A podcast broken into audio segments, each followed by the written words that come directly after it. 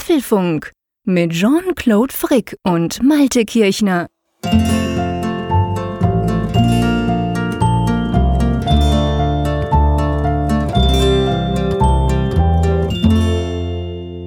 Herzlich willkommen zum Apfelfunk, genauer gesagt zur Ausgabe 128 aufgenommen am 1. August, dem Nationalfeiertag der Schweiz. Ja, und wir feiern den Podcast, oder? Wir feiern Apfelfunk, lieber Malte an der Nordsee. Ja, wir feiern gemeinsam Nationalfeiertag in der Schweiz. Also ich fühle mich ja so ein bisschen, als wenn ich dabei wäre, weil ich ja immer in gewisser Weise ja auch in deinem Arbeitszimmer jetzt dann zugegen dabei. bin. genau, du ich, bist dabei. Ich höre es ja auch knallen, falls es knallen sollte. Ja, genau, das ist vielleicht ein wichtiger Input. Ähm, wir Schweizer, beziehungsweise einige Schweizer mögen es ganz gerne, Schwarzpulver in die Luft zu verballern an diesem 1. August am Abend.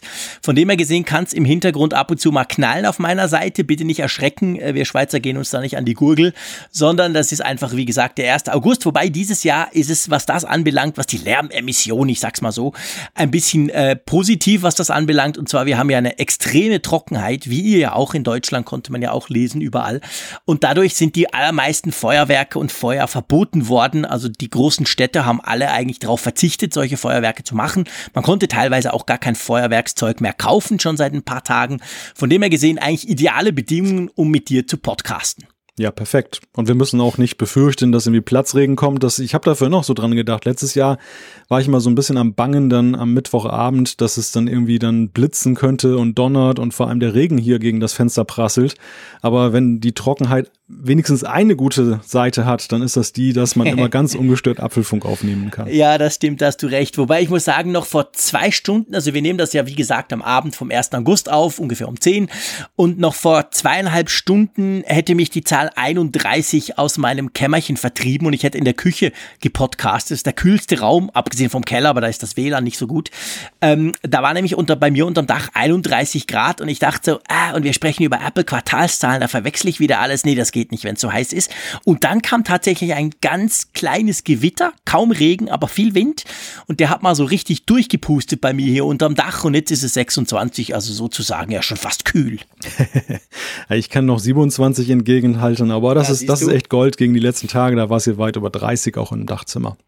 Ja, genau. Das ist halt der Nachteil, gell? Wir ziehen uns ja so ein bisschen zurück unter das Dach, stören dadurch unsere Familie nicht, können in aller Ruhe ausführlich Podcast oder andere Dinge tun. Aber ja, es ist halt unterm Dach und das ist dann entsprechend in den Sommermonaten manchmal ein bisschen heiß. Aber hey, ganz heiß, by the way, finde ich auch die Ankündigung, die wir, glaube ich, gleich an den Anfang des Apfelfunks stellen. Einverstanden? Ja, es ist ja ein, ein Podcast voller Ankündigungen und wir wussten ja bis gestern gar nicht dann, dass das so gehäuft vorkommt. Aber eine wussten wir ja definitiv und das ist eine in eigener Sache. Genau, die haben wir nämlich schon länger geplant. Ähm, es geht ums Thema Spenden. Und bevor ihr jetzt denkt, oh, was muss ich jetzt wieder tun? Ihr müsst zuerst mal noch gar nichts tun. Ihr könnt, wenn ihr das wollt. Nämlich, ähm, ich sag's mal ganz salopp, wir sind seit neuestem auch bei Steady. Und jetzt musst du mal erklären, was das eigentlich ist. Ja, Steady ist eine Plattform, da kann man halt dann regelmäßige Spenden abgeben. Man kann, unter, man kann Projekte unterstützen.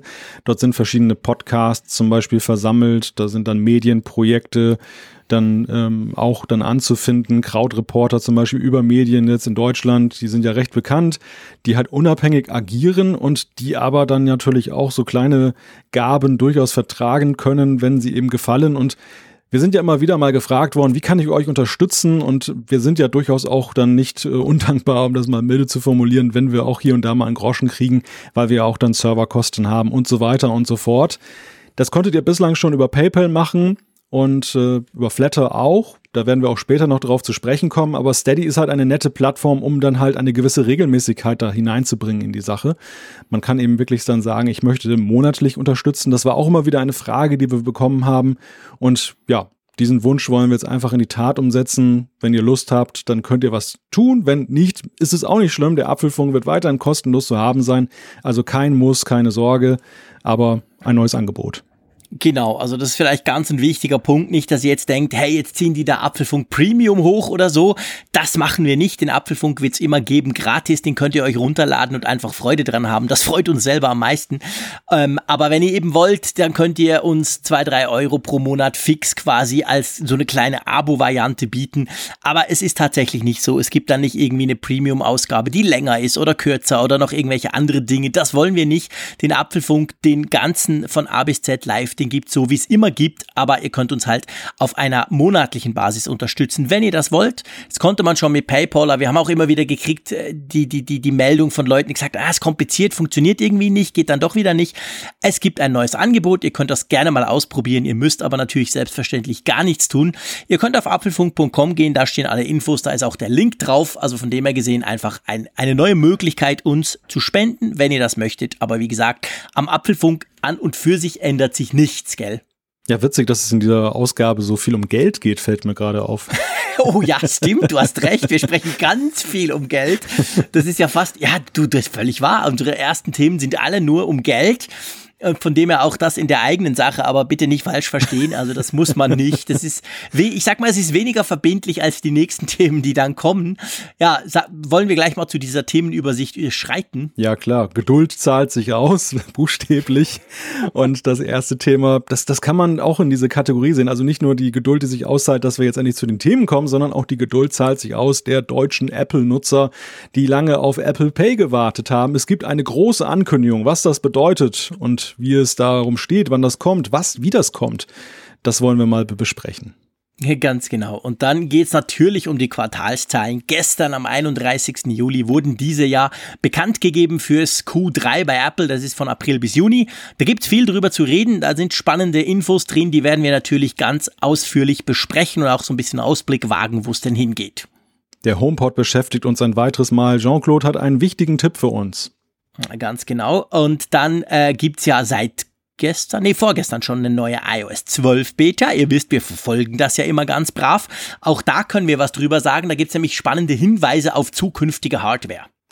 Das iPad Pro könnte ja dieses Jahr noch in einer neuen Version kommen und die Gerüchte schießen ins Kraut, was da drin steckt oder besser gesagt auch was fehlen könnte. Ganz genau. Und dann natürlich eine Umfrage der Woche. Es ist nicht extrem schwierig herauszufinden, um was die sich drehen könnte. Da haben wir sogar auf Twitter schon Tipps bekommen, ja. die sich dann als richtig herausstellen werden. Aber wir verraten noch nicht zu viel. Auch Zuschriften unserer Hörer, denke ich, kriegen wir noch rein in diese Sendung. Und dann werden wir auf jeden Fall auch mal unsere Spender in äh, der letzten Wochen und Monate wieder mal verdanken. Da gab es nämlich einiges. Das haben wir aber im Stress um Frankfurt und andere Dinge ein bisschen hinten angestellt. Drum auch am Schluss dieser Sendung werden wir mal wieder unseren Spendern danken. Genau. Also auch da geht es ums Geld sozusagen. ähm, du, jetzt, ich bin ja, ich bin ja, ich muss ja sagen, ich bin ja total nervös, lieber Malte. Weil wir haben ja noch nie im Apfelfunk über Apple Pay und Deutschland gesprochen, oder? Ich, ich glaube, das ist was ganz Neues. Ich weiß jetzt gar nicht, was ich da machen soll. ja, jetzt kann ich es dir endlich mal heimzahlen, um ein weiteres Wortspiel zu gebrauchen im Zusammenhang mit Geld. oh. Die ganze Häme, die du über mich und Deutschland ausgeschüttet hast mit Blick auf Apple Pay, ist jetzt dann auch Ende des Jahres. Also es ist fast das Phänomen Inbox, muss ich dir sagen. Das, das ist ja ein, so ein Jahr, wo viele Evergreens hier im Apfelfunk, also Themen, die ja. immer wieder auftauchen. Ja, oder HomePod. Und Passt HomePod. Wir haben lange ja. über den HomePod Ach gesprochen, Gott, bis ja. man ihn kaufen konnte. Also von dem her, so ähnlich ist es mit Apple Pay, weil, das kann man jetzt wirklich mal sagen, nicht Apple Pay kommt vielleicht nach Deutschland, Apple Pay wurde auf Deutsch übersetzt, könnte eventuell, sondern ganz offiziell vom Boss himself. Man kann sagen, Apple Pay kommt nach Deutschland. Ja, also eine solche Ankündigung hat es glaube ich, bis auf die ganz große Ankündigung damals in den USA, dass man es überhaupt startet, noch nie gegeben. Bislang waren ja diese Länderstarts immer so eher über Pressemitteilung oder ja, bestenfalls, dass es in dem Land selber promotet wurde. Aber dass Tim Cook himself dann tatsächlich sagt, das nächste Land ist jetzt dann oder das Land, was jetzt noch kommt in Apple Pay, ist Deutschland, Germany, later this year, also später noch in diesem Jahr wird das kommen. Das zeigt natürlich auch, wie wichtig der Markt Deutschland eben für dieses Apple Pay ist und ja, das auch, was wir vermutet haben, Google Pay und die anderen Projekte, die hier laufen, vielleicht Apple auch so ein bisschen unter Zugzwang setzen, dass sie jetzt tatsächlich sagen, ähm, die Bargeld liebenden Deutschen, die gehen wir jetzt doch mal an. und probieren unser Glück. Und es stellt sich natürlich die Frage, also die, es stellen sich zwei Fragen. Die erste Frage ist natürlich, was heißt later this year? Bei Apple kann das ja heißen 31. Dezember. Und die zweite Frage ist, mit wem? Weil es ist ja nicht so, dass Apple das alleine realisiert. Sie sind der Dienstleister, der die Transaktionen abwickelt, die ganze Technik macht, aber es sind ja immer Banken mit im Boot. Und welche Banken machen in Deutschland das denn mit? Ja, das ist eine ganz, ganz gute Frage. Aber bevor wir dazu kommen, möchte ich noch kurz was zu diesem Later this year sagen. Ich meine, wir haben ja so ein bisschen diese Ankündigungen im Frühling und später in diesem Jahr und bald und so von Apple haben wir in den letzten Monaten so ein bisschen auch gemerkt, was das eigentlich heißt. Und ich behaupte mal, later this year im Fall von Apple Pay dürfte wahrscheinlich gut und gerne Q4 heißen. Das sage ich jetzt einfach mal so. Wir erinnern uns an den HomePod, der kam im Frühling, hieß es von Apple, der kam zwei Tage vor Sommeranfang. Also ja, noch im Frühling. Von dem her gesehen hast du schon recht, wenn du sagst, later this year könnte der 31. Dezember sein. Vielleicht das Weihnachtsgeschäft noch, who knows, also vielleicht irgendwie November oder so. Aber ich ganz persönlich rechne nicht unbedingt damit, dass das in den nächsten sechs bis acht Wochen kommt. Nein, glaube ich auch nicht. Also ich denke auch, das wird tatsächlich spätes Q3, eher Q4 werden, genau. bis wir Apple Pay sehen in Deutschland. Und ähm, ich glaube aber, dass es nicht nur eine Sache ist von Apple ist noch lange nicht so weit und sie versuchen es jetzt dann so wie sozusagen 3,95 Euro, also in Wirklichkeit 4 Euro auszudrücken. In so letzte Sekunde ist es noch 2018, sondern ich glaube, sie halten sich aus strategischen Gründen das noch ein bisschen offen. Ähm, ich könnte mir vorstellen, dass sie, gerade weil hier sehr viel Bewegung gerade in diesem NFC-Bezahlthema ist in Deutschland, natürlich auch flexibel bleiben wollen. Und wenn sie sich da selber festnageln und dann gleich eine PR-Flaute haben mit Verspätung oder eben dann sagen, das kommt erst im Dezember und eigentlich würden sie es dann doch lieber gerne im Oktober launchen, wenn sie plötzlich merken, das zieht hier irgendwie an, da halten sich natürlich dann alle Türchen offen. Wichtig, die Ankündigung, die jetzt im Raume steht, ist aber strategisch ja auch wichtig für Apple, dass sie einfach sagen, so, wir stecken jetzt mal den, den Fuß in die Tür. Ja, natürlich. Also ich meine, das ist definitiv ganz wichtig. Machen wir uns nichts vor. Deutschland ist ein unglaublich wichtiger Markt, ja auch für Apple. Und ähm, ich denke schon, also das ist etwas, das ist sicher ein Ziel, das sie schon länger hatten. Und man darf halt auch nicht vergessen, das Problem in Anführungszeichen bei Apple Pay ist ja eben das, das kann ja Apple nicht selber machen. Das ist ja nicht wie ein HomePod, wo man sie eigentlich theoretisch das Ding einfach hinstellen können und sagen, so, kommt in unsere Apple Store und kauft das Teil. Sie brauchen ja eben Partner und ich sehe das ja in der Schweiz, wir haben das ja schon seit zwei Jahren, aber ähm, die Sache mit den Partnern, das ist ein Dauerthema. Also das wird auch nicht am Anfang so sein, dass du da hunderte Partner hast und easy peasy und jede Kreditkarte klappt und alles.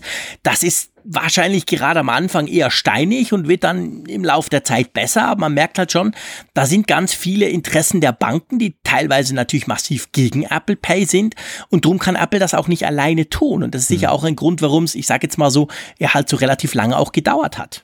Ja, ich glaube, dieses Problem hat zwei Komponenten. Das eine ist, wie du sagst, die strategische, dass sich Banken dagegen stemmen, weil sie natürlich befürchten, dass eben Apple und gleichermaßen Google zu mächtig werden, dass, dass sie in diesen Markt eindringen und nachher sagen, wie das Ganze laufen soll und die Banken halt an einen Einfluss, an Gestaltungsmöglichkeiten verlieren. Das ist eine Angst, die habe ich tatsächlich hier auch schon gehört, so aus den Kreisen von so Sparkassen mhm. und, und Volksbanken, dass die eben sagen, ja, wir wir haben einfach Vorbehalte, wir wollen halt Herr des Geschehens bleiben. Und wir sehen das bei Apple und bei Google eben nicht oder auch bei Samsung Pay, dass die, wir wissen, die wollen das gestalten, die wollen den Takt angeben und irgendwann ziehen sie die Gebühren zum Beispiel auch an.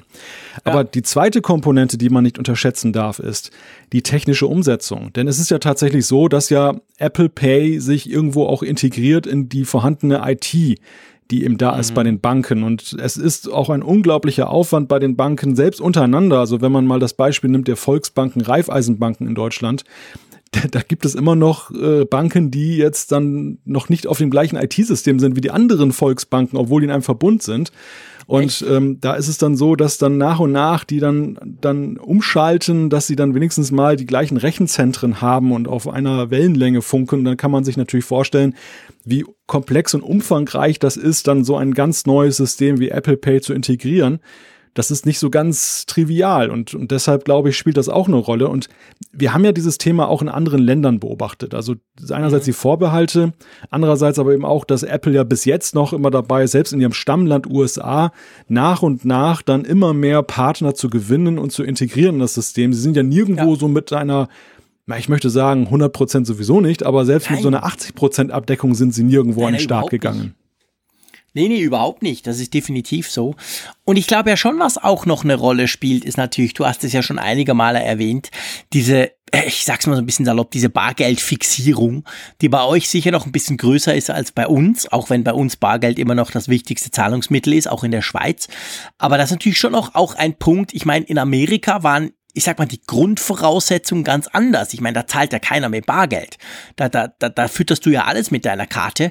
Und von dem her gesehen ist das sicher auch noch ein Zusatzpunkt. Aber ähm, ja, Google, Google Pay ist natürlich auch da. Also von dem her gesehen geht im Moment bei euch, was dieses digitale Payment anbelangt, gerade sehr viel.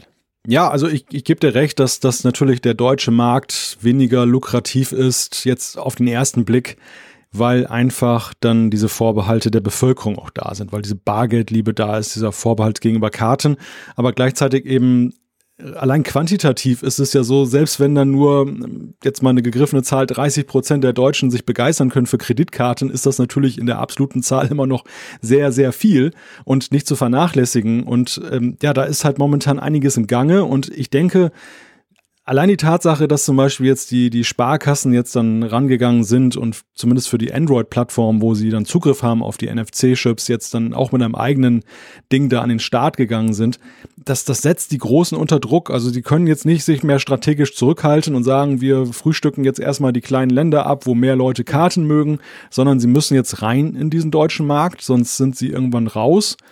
Und ähm, ja, für die Sparkassen wird es jetzt natürlich dann zu dem erwarteten Verlauf wahrscheinlich führen, den wir auch in anderen Ländern schon da gesehen haben. Also in den USA gibt es auch so ein aktuelles Beispiel, dass diese CVS Pharmacy, so eine ganz verbreitete Drogerie- und Apothekenkette, mhm. die hatten ja auf ein anderes System da gesetzt. Ich glaube Currency oder so hieß das. Das war auch so eine Gegenbewegung gegen Apple Pay. Und da hatten sie Apple Pay ja verbannt, obwohl es erst unterstützt wurde. Und ich habe aktuell gelesen, dieses, dieses andere Ding ist da jetzt tot und jetzt sind sie gerade dabei, wieder umzurüsten, dass wieder Apple Pay da unterstützt wird. Ich denke, Krass. das wird einen ähnlichen Verlauf nehmen in Deutschland. Ich, ich kann mir nicht vorstellen, dass ein System, was nur von Android unterstützt wird und, und gegen, sage ich mal, auch die großen IT-Konzerne durchsetzbar ist. Ja, das ist genau der Punkt. Also ich meine, diese Diskussion haben wir in der Schweiz ja auch. Bei uns haben ja die Schweizer Banken in Panik, kann man sagen, quasi als Apple Pay dann kam, haben sie plötzlich sich zusammengerauft, nachdem sie vorher zwei solche digital Bezahl-Apps am Start hatten, haben die zusammengebastelt. Das Ganze nennt sich Twint. Und das ist quasi die Antwort der großen äh, Bankinstitute in der Schweiz gegen Apple Pay und Samsung Pay.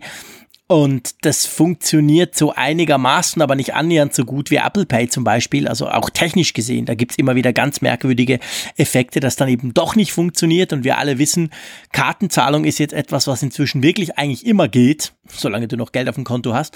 Aber ähm, wenn du dann mal digital zahlen willst und irgendwas geht schief, da bricht irgendwas ab, das ist nicht nur super peinlich, sondern das nächste Mal überlegst du dir zweimal, ob du das Smartphone zückst zum Zahlen. Also da sind diverse Probleme da bei, bei uns, aber trotzdem, die Banken halten natürlich daran fest, fest, weil sie sagen, hey, das ist unser, das, da haben wir, haben wir quasi den Finger drauf. Obwohl eigentlich schon klar ist, mittelfristig gesehen, langfristig sowieso, haben die gegen die Großen keine Chance. Diese Insellösungen, die sind letztendlich zum Sterben verurteilt, aber es wird halt zuerst mal probiert. Ja, es ist, ich meine, es spielt ja auch eine Rolle. Einerseits, wie, wie weit komme ich jetzt dann im eigenen Land damit, weil da auch schon wieder so eine Fraktionsbildung ist. Selbst wenn alle Sparkassen und Volksbanken das gleiche System haben, aber dann komme ich immer noch nicht weiter, wenn es mal wieder eine andere Bank ist. Und ganz zu ja. schweigen davon in unserer globalisierten Welt oder im Vereinigten Europa, wenn ich da dann über die Ländergrenze fahre oder dann im nicht-europäischen Ausland bin und da kann ich nichts werden mit so einer Lösung, die nur im Inland funktioniert. Und das, das sind so Faktoren, ja, die machen das halt sehr, sehr schwierig aber die, die Banken setzen da sehr stark darauf und da, da ist auch die spannende Frage, wie sehen es die Deutschen? Ähm, mit diesem Faktor Datensicherheit, die Daten bleiben im eigenen Land. Also ich sehe sehr stark, dass sie in ihren Promotion-Kampagnen sehr damit spielen momentan, dass sie dann werben damit, dass sie sagen, wir geben das jetzt nicht an den amerikanischen Dienstleister, wo eure Daten dann über den Teich wandern und wer weiß, was damit ja. passiert, sondern ähm, wir machen das schön in unseren kleinen Rechenzentren, die wir im Keller vergraben haben und da ist das sicher. Mhm. Jetzt mal dahingestellt das Werbeversprechen, aber das, das ist die Frage, die Deutschen sind ja sehr datenschutzverliebt lassen mhm. sich ja auch ihre Straßen nicht gerne fotografieren und Stimmt, hatten wir auch schon. Muss man mal sehen, wie, wie das funktioniert oder wie das fruchtet. Es kam ja auch schon mal die Frage, wie ist denn überhaupt so der, der Anteil der tatsächlich Apple Pay Nutzer in den anderen Ländern, wo mhm. das jetzt schon am Start ist. Aber da muss man ja sagen, die, die Zahlen belastbare Zahlen gibt es da ja nicht, weil da halt, halten ja alle Beteiligten dicht. Ja, ja, das ist genau der Punkt. Also es gibt überhaupt keine Zahlen. Es gibt Umfragen ab und zu, wo man die Leute quasi befragt, was nutzt und wenn ja, was. Aber es gibt keine Zahlen, weil keiner, keiner gibt diese Zahlen raus. Keiner will sich die Blöße geben, dass sie eben doch noch recht wenig sind. Was man sicher sagen kann, ist, dass global oder overall betrachtet bei uns in der Schweiz, das wird bei euch vielleicht noch krasser sein, ist natürlich, sind die Leute, die wirklich mit dem Smartphone zahlen, eine absolute Minderheit. Und diese Minderheit, die fragmentiert dann natürlich noch in die verschiedenen Systeme. Also von dem her gesehen ist das am Anfang schon, es ist nicht so, dass wir alle unsere Karten wegschmeißen oder unser Bargeld, sondern das ist ein steiniger Weg, die, die, die Leute dahin zu ändern. Aber ja, man muss die die Möglichkeit überhaupt zuerst mal haben. Und das kommt ja jetzt zum Glück zu euch. Was ich ja ganz witzig finde, beziehungsweise was ich eigentlich spannend finde, ist, bei uns in der Schweiz, klar viel kleinerer Markt, dadurch auch weniger interessant, dafür hohe Kaufkraft. Apple Pay kam vor zwei Jahren, jetzt genau im Juli vor zwei Jahren hast du das gestartet. Und dann kam einige Monate später Samsung Pay, aber zum Beispiel Google Pay gibt's bei uns noch nicht. Hm. Und bei euch war es ja umgekehrt. Bei euch kam ja Google Pay quasi per Pressemitteilung irgendwie Ende Juni und jetzt kommt Apple Pay zumindest bis Ende Jahr. Also die beiden ganz großen sind dann da.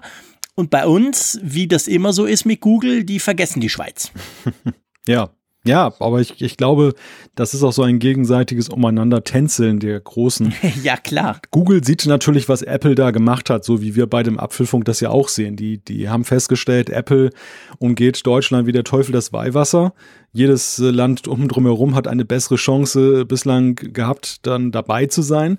Und das, das sah Google natürlich dann als große Flanke, in die man reingehen konnte. Und jetzt zieht Apple dann ja nach äh, weil sie auch eben sehen, sie müssen da aktiv werden, augenscheinlich. Und ja, und, mhm. und so, so entstehen dann solche Gemengelagen. Also ich glaube, die Schweiz, unabhängig davon, dass ich denke auch, dass das, wie du ja sagst, dass das Google sowieso die Schweiz kurioserweise mal umgeht, obwohl sie ja, glaube ich, ja sogar mit, mit Entwicklung präsent sind bei euch im Land. Mhm. Aber sie, ja, natürlich, klar. aber sie, sie haben irgendwie ein komisches Verhältnis zur Schweiz, das muss ja, man das ganz klar mal so merkwürdig. sagen. Also das ist wirklich etwas, das, das ich, ich lege da immer wieder den Finger auf die Wunde und ärgere mich da meistens selber. Also Google hat in der Schweiz das größte Entwicklungszentrum außerhalb der USA. Also die Schweiz ist entwicklungstechnisch vom Manpower her, aber auch von, von den Produkten, die da entwickelt werden, super wichtig. Also zum Beispiel ein großer Teil von, von YouTube wird in der Schweiz entwickelt und und und aber ähm, es gibt praktisch keine Google-Dienste. Du kannst keine Google-Smartphones offiziell kaufen. Also Google selber bietet überhaupt nichts an. Hardware-Bereich total tot. Klar, das kannst du alles über Importer etc. Das ist ja alles, wir kriegen die Dinger, aber offiziell halt nicht. Und das ist schon sehr erstaunlich. Also Google und die Schweiz, das ist eine ganz merkwürdige, ganz, ganz eine merkwürdige Liaison, die die, die da machen. Ja, aber ich denke, in dem Fall ist es tatsächlich weniger ihr besonderes Verhältnis zur Schweiz, als einfach, dass es für sie uninteressant war in dem Moment, wo Apple Pay an den Start gegangen ist, dass sie lieber Apple ein bisschen wehtun dort, wo die nicht sind. Und das, das ja, denke ich, hat in Deutschland recht gut funktioniert. Ja, wobei, ich meine, der Start, der war ja auch, seien wir ehrlich, das, das war ja, es, das war ja irgendwie, ja. also du musstest, du musstest dich schon ziemlich gut auskennen in den digitalen Nachrichtenkanälen, überhaupt mitzukriegen, dass die gestartet sind. Also das ist ja so, unter, unter ferner liefen, oder? Natürlich, klar. Aber man darf nicht unterschätzen, es geht hier um Symbolik. Und das ist bei Apple Pay ja nicht anders. Und wir kommen ja gleich noch zu der Frage, wer am Start ist, mit den, als Partner wahrscheinlich, was jetzt heute schon durchgesickert ist. Und ähm, es ist natürlich ganz klar so, dass auch wenn Apple Pay jetzt in Apple-Freunden oder Apple-freundlichen Kreisen größere Kreise zieht, dass das trotzdem in der allgemeinen Bevölkerung ein ganz langer und steiniger Weg sein wird, bis da relevante Marktanteile entstehen. Du hast es ja vorhin gesagt. Und ähm, ja. dementsprechend ist das jetzt eher symbolfechtend, wer hat die Nase vorn bei der möglichen Zukunft. Aber es ist jetzt noch nicht so, dass morgen irgendwie 50 Prozent der Deutschen mit Apple Pay Nein. durch die Gegend rennen. Nein, niemals. Aber sag mal, angenommen jetzt, es kommt, das wissen wir, und dann ähm, möchte ich es jetzt nutzen als Deutscher. Wer ist denn dabei? Weiß man das schon? Ja, es gibt vier Namen, die gehandelt werden und da hat uns der Jochen dankenswerterweise heute ein Newsletter weitergeleitet, der Bankenbrief. Das ist ein Newsletter, der in, augenscheinlich in der Bankenwirtschaft recht populär ist und der eben auch solche Themen dann halt fachspezifischer dann bearbeitet. Und dort stand halt drin, dass die Deutsche Bank, die ja nun schon ein sehr großes äh, Kreditinstitut ja. ist. Weniger, also jetzt gar nicht mal so im Privatkundenbereich, denn den, da haben sie auch ein paar Mal überlegt, den mal abzustoßen oder äh, zumindest dann dass der nicht so im Fokus stand. Ähm, dann die Hypo-Vereinsbank Wirecard, das ist ein recht großer Zahlungspayment-Anbieter in Deutschland. Und N26, mhm. die sind jetzt ein ganz anderes Kaliber als die Deutsche Bank. Das ist nämlich mehr oder weniger so eine Start-up-Geschichte, die halt so eine, so eine Online-Bank gemacht haben, aber halt auch recht innovativ da unterwegs sind. Also die mhm. eben auch dann ähm, das, wo viele Banken sich lange vortasten mussten, was jetzt so Webinterfaces geht, Dienste, Smartphone-Verbindungen, die das halt sehr exzessiv und, und von Anfang an intensiv betrieben haben. Und wo es auch so ist, das höre ich auch immer wieder so aus den ja, lokalen Banken, man, man guckt sich N26 schon sehr gut an. Also man, man sieht das, okay. die, man sieht die so ein bisschen als Vorreiter, die, die natürlich vielleicht mal was in Sand setzen könnten, aber die einfach was ausprobieren und wo man dann auch so Nektar draus saugen kann nach dem Motto, hm, das ist ja gar keine so schlechte Idee, warum haben wir sowas nicht? Okay. Und dass die so dabei sind, das ist jetzt so, sag ich mal, quantitativ jetzt nicht der große Wurf, aber das ist von der Symbolik her natürlich schon recht interessant und glaube ich auch wichtig als Partner für mhm. Spannend, spannend, spannend. Ja, du, ich habe irgendwie das Gefühl, ähm, obwohl man jetzt weiß, dass es kommt. Es ist trotzdem wahrscheinlich nicht das letzte Mal, dass wir über Apple Pay sprechen, weil spätestens, wenn es dann kommt, wirst du mir mal berichten, wie du bei dir in Wilhelmshaven oben irgendwas mit der Apple Watch gekauft hast, oder? ja, ich muss mir dann ja, so wie es momentan aussieht, dann erstmal dann ein entsprechendes Konto einrichten, ja, weil ich, ich weil ich nämlich gegenwärtig nicht bei einem der Partner da Kunde bin. Aber das, das macht doch nichts. Also ich bin, brenne schon so darauf, diese, diese Technik auszuprobieren, dass es mir das auch wert ist ist, dann entsprechend dann ein Girokonto alleine dafür einzurichten. Und ich setze natürlich darauf, dass auf lange Sicht dann eben das auch dann zu meinem jetzigen Kreditinstitut irgendwie dann den, den Weg findet, weil es sich genau. einfach durchsetzen könnte. Ja, genau. Das ist, das ist auch so der Weg. Ich meine, so haben wir auch, so machen wir es in der Schweiz ja auch. Ich habe mir da eine Prepaid-Kreditkarte geholt vor zwei Jahren und habe die geladen und damit dann bezahlt und so. Und inzwischen ist es ein bisschen besser geworden, aber immer noch. Es gibt natürlich immer noch viele Institute, die sich da nach wie vor auch dagegen verweigern. Also von dem her gesehen, aber man kann es ausprobieren. Das ist nicht so schwierig, wenn es dann mal startet. Gut, machen wir mal einen Punkt vor der Hand ähm, provisorisch sozusagen, ums Thema Apple Pay. Und gehen wir zu den Quartalszahlen. Die wurden ja gestern am Dienstag, am 31.07. wurden die bekannt gegeben für das sogenannte Q3. Das ist der Zeitraum zwischen April und Juni von diesem Jahr. Das ist ja das im Allgemeinen als sch schwächstes Quartal benannte Quartal von Apple, oder? Ja, das ist weit weg vom Weihnachtsgeschäft. Also das Weihnachtsgeschäft ist ja dann so vor Weihnachten, aber ja eben auch mal im ersten Quartal danach, weil viele dann Geldgeschenke haben und dann eben dann das Geld ausgeben. Und das ist so mitten im Jahr, wo die Leute eigentlich andere Dinge im Kopf haben, wo ja auch in der Regel jetzt nicht, und das ist ja dieses Jahr besonders ausgeprägt gewesen, dann massig neue Produkte da sind, dass man also in Versuchung geraten könnte, jetzt loszurennen. Das ist sozusagen das laufende Geschäft, möchte ich fast sagen. Also jeder, der so im Laufe des Jahres dann aus irgendwelchen Gründen auch immer gerade mal sagt, ich brauche ein neues iPhone oder einen neuen Mac und dann zugreift, der findet sich in dem Quartal eher wieder als in diesen Stoßquartalen. Ja, ganz genau. Und es ist natürlich auch iPhone-mäßig so ein bisschen ein Durststreckenquartal. Gut, das nächste ist dann noch fast schlimmer, Juli, August, September, wo man einfach weiß, es kommt was Neues, aber es ist noch gerade nicht da und dann äh, viele natürlich auch zögern ja, was kann man so generell sagen? Es ist eben trotzdem ein Rekordquartal geworden. Also Apple hat das Ganze ja als super gutes, noch nie so gutes Q3 ähm, tituliert, oder? Ja, also sie sind weiter auf Rekordkurs. Das hat die Aktie dann auch sofort nach oben schnellen lassen. Es war ja schon erwartet worden, dass Apple sich ganz gut da präsentieren wird, aber es war dann auch einmal mehr besser als erwartet. Und das freut natürlich dann die Aktienwelt. Es ist interessant, welche, welche Felder vor allem da hervorstechen. Da ist einerseits das iPhone, das Thema Wearables und wenig mhm. überraschend, aber in der Intensität doch durchaus überraschend, das Thema Services. Ja, ja, also das ist wirklich krass. Äh, lass uns bei den Wearables bleiben, einverstanden? Und wir gehen ja dann Punkt für Punkt die einzelnen Punkte durch, die einzelnen Dinge. Ähm, da gab's ja, also Wearables, Apple Watch, AirPods sind ja mit rund 60 Prozent Wachstum gegenüber Vorjahr, werden die tituliert. Das ist schon eine Hausnummer, oder? Das ist eine Hausnummer und bemerkenswert ist daran auch, dass Apple diese Zahl so genau diesmal herausgebrochen hat. Denn Ja, bislang genau. haben sie das Thema Variables so eher so unter Sonstiges dann gefahren.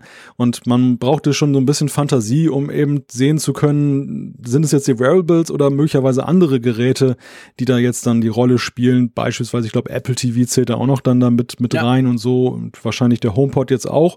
Also man musste schon irgendwie wirklich so ein bisschen Fantasie haben und, und auch mutmaßen. Und diesmal haben sie tatsächlich dann eben gesagt, so isoliert Apple Watch und AirPods 60% Wachstum gegenüber dem Vorjahr. Das ist schon kräftig. Und ja, also sie sagen einerseits, die AirPods sind immer noch so in der, in dem Stadium, dass sie für den Bedarf produzieren und nicht Lagerhaltung haben.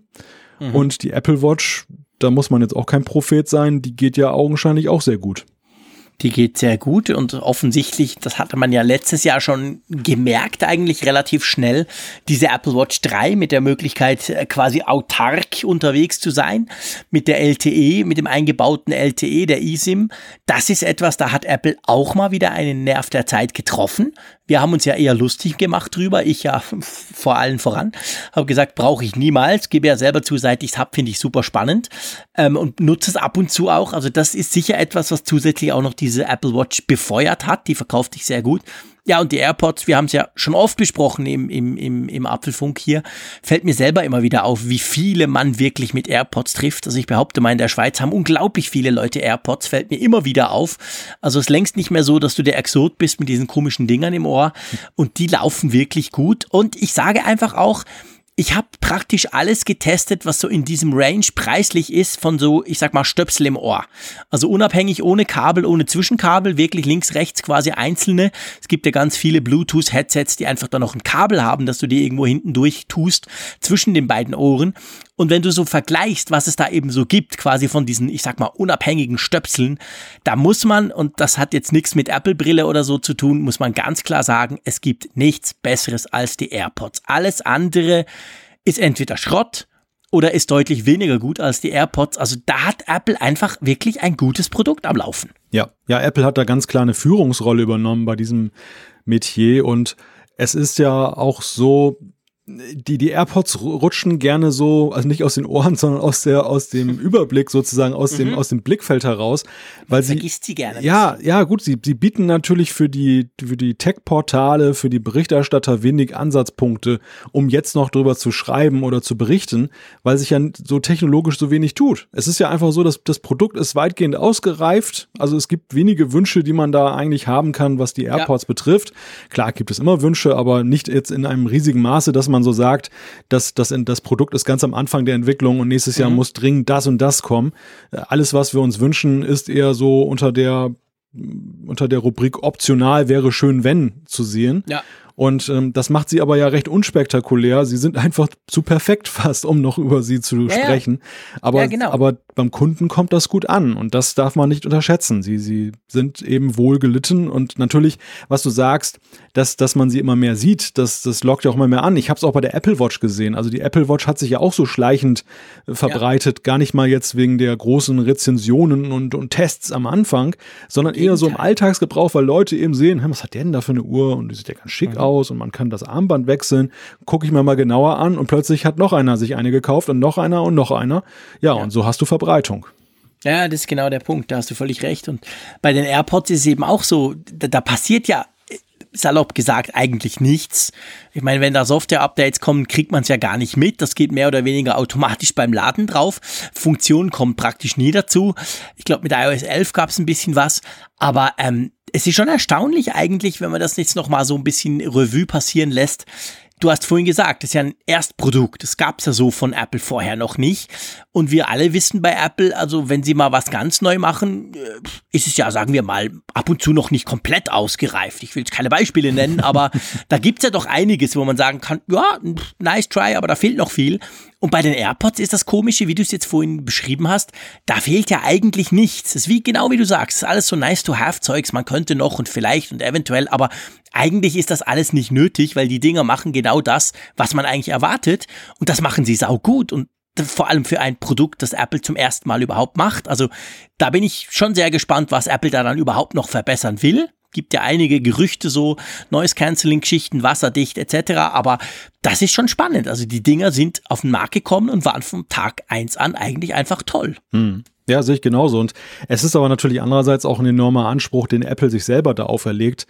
Denn es wird natürlich erwartet, dass jeder Fortdreh dieses Produkts dann die, den gleichen Grad an Perfektion hat. Also wenn sie tatsächlich mit Noise Cancelling kommen, wenn sie jetzt mit diesem Wireless Case kommen, dann ist es natürlich so, dass von den Leuten genauso erwartet wird, dass von Day One an diese ganze Sache so super sauber funktioniert, dass ich da kein Update für benötige, dass ich dann genau. nicht dann sagen muss, oh, das ist jetzt nicht ausgereift, nächstes genau. Jahr gibt es vielleicht bessere, sondern dass es eben genau so gut ist und ich glaube, darin liegt auch ein Grund, warum wir diese AirPods jetzt gefühlt schon länger einfach unverändert am Markt sehen, warum auch diese Wireless Case zum Beispiel später kommt, weil die Qualitätskriterien sind da nochmal ganz andere. Ja, die sind extrem hoch. Das muss einfach klappen, Case aufkoppeln und vergessen das Ganze. Und das muss dann beim Nachfolger genauso sein. Gut, lass uns mal ein bisschen in die Tiefe gehen, sage ich mal. Vielleicht äh, die Zahlen, die könnt ihr auch selber nachlesen. 53,3 Milliarden Dollar Umsatz in diesem Quartal. Das war mehr Umsatz als vorher, aber bei einig, eigentlich weniger Absatz. Das ist natürlich auch interessant. Ihr alle wisst, iPhone 10 haben wir bei den letzten Quartalszahlen auch schon besprochen. Und ja, bei den iPhones das war ja, was waren es, 41,3 Millionen iPhones, die sie da verkauft haben. Das ist ja plus minus gleich viel wie vorher, oder? Genau, das sind plus 0,6 Prozent oder irgend sowas. Mhm. Also immerhin ein ganz leichtes Plus. Und das ist ja schon auch noch, finde ich, erstaunlich, wenn man eben so die Zeit des Jahres anguckt. Klar, das war jetzt dieses Quartal April bis Juni, aber ich meine, wir alle wissen, ey, das ganz große iPhone-Event steht vielleicht in vier, fünf Wochen vor der Tür. Und, aber die iPhones verkaufen sich immer noch super, super gut. Ja, und man muss natürlich ja auch ganz klar sagen, das ist in einem gesättigten Markt. Ne? Ja, also genau. Sowohl was das iPhone an sich angeht, aber eben auch Smartphones insgesamt. Der, der Markt der Smartphones ist, das, das, darüber haben wir immer wieder auch gesprochen, auch Anfang des Jahres mit dem Mobile World Congress, mit der Frage der Innovation, der ist gesättigt und trotzdem hat Apple immer noch Zuwächse und in einem moderaten Rahmen. Das heißt, das ist auch gesundes Wachstum. Das ist jetzt nicht irgendwie so ein exorbitantes, spontanes Wachstum, weil sie jetzt mal irgendwie ein cooles Feature haben, sondern das ist solide und, und da können ja. sie sehr zufrieden mit sein. Da sind ja auch die Analysten sehr mit zufrieden. Deshalb ja auch diese, diese, dass der Kurs anzieht der Aktie, weil das eben sehr positiv bewertet wird. Positiver, als wenn sie gesagt hätten, oh, 20 Prozent hochgegangen und nächsten Monat oder nächstes Quartal weiß man, es geht wieder bergab. Ja, genau.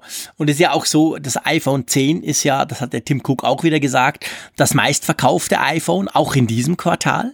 Das hat natürlich eben auch dazu geführt, dass quasi der Umsatz deutlich gestiegen ist, rund 20 Prozent mit der iPhone-Sparte.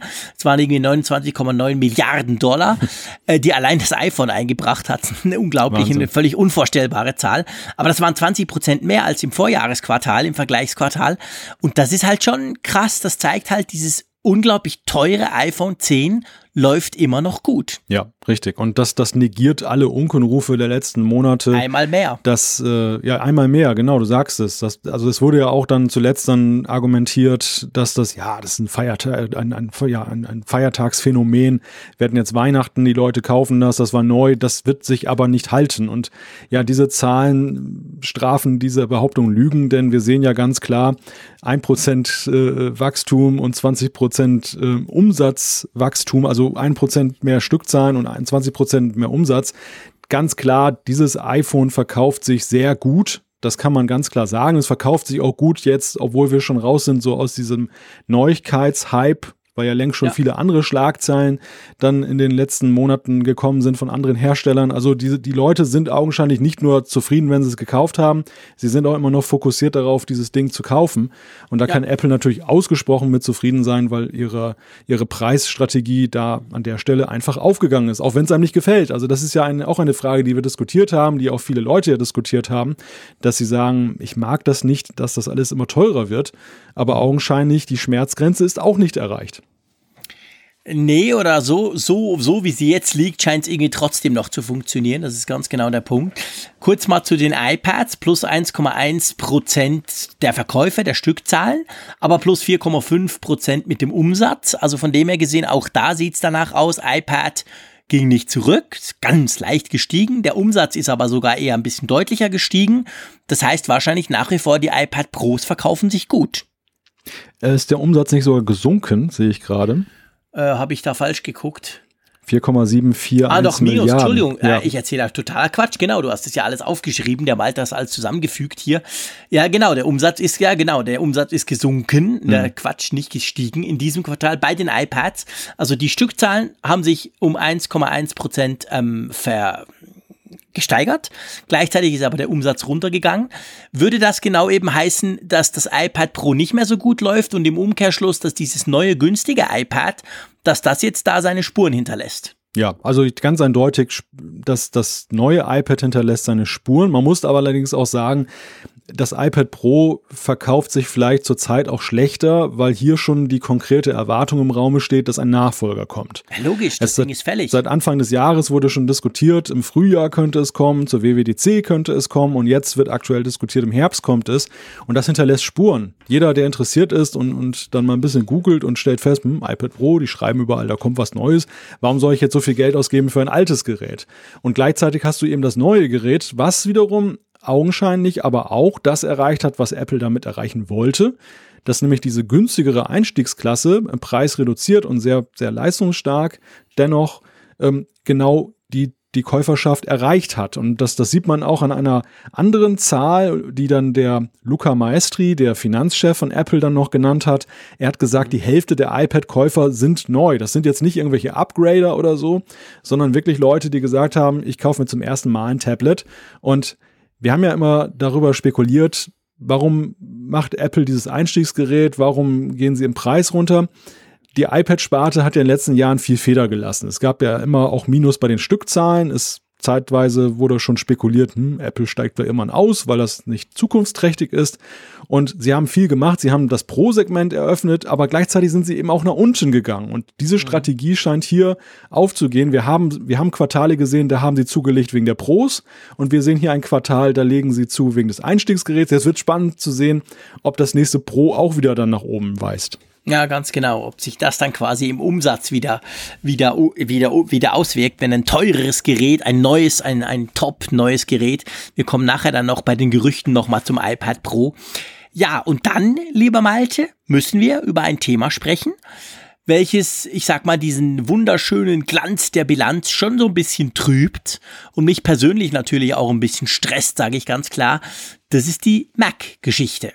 Also man kann bei den Mac-Verkäufen von einem regelrechten Einbruch sprechen, minus 13,3 Prozent, äh, was die, die Stückzahlen bekannt, äh, anbelangt. 3,7 Millionen verkaufte Mac, unter 4 Millionen, das gab es, glaube ich, acht Jahre lang nicht mehr. Also da ist, da liegt was im Argen bei Apple. Ja, das kann man so sagen, ja. Wir haben ja schon mit Argwohn die letzten Quartalzahlen zum Thema Mac gesehen, aber sie waren ja bei weitem nie so dramatisch. Es war, wir, wir, wir haben ja schon festge festgestellt, dass zum Beispiel der iMac Pro nicht die Umsatzzahlen nach oben befördert hat. Wobei Ja. natürlich dann eben die Frage war, quantitativ, wie viel macht er aus, letzten Endes bei den Verkäufen. Also ist es dann nicht zu sehr Nische, um dann die Quartalzahlen jetzt fundamental zu ändern.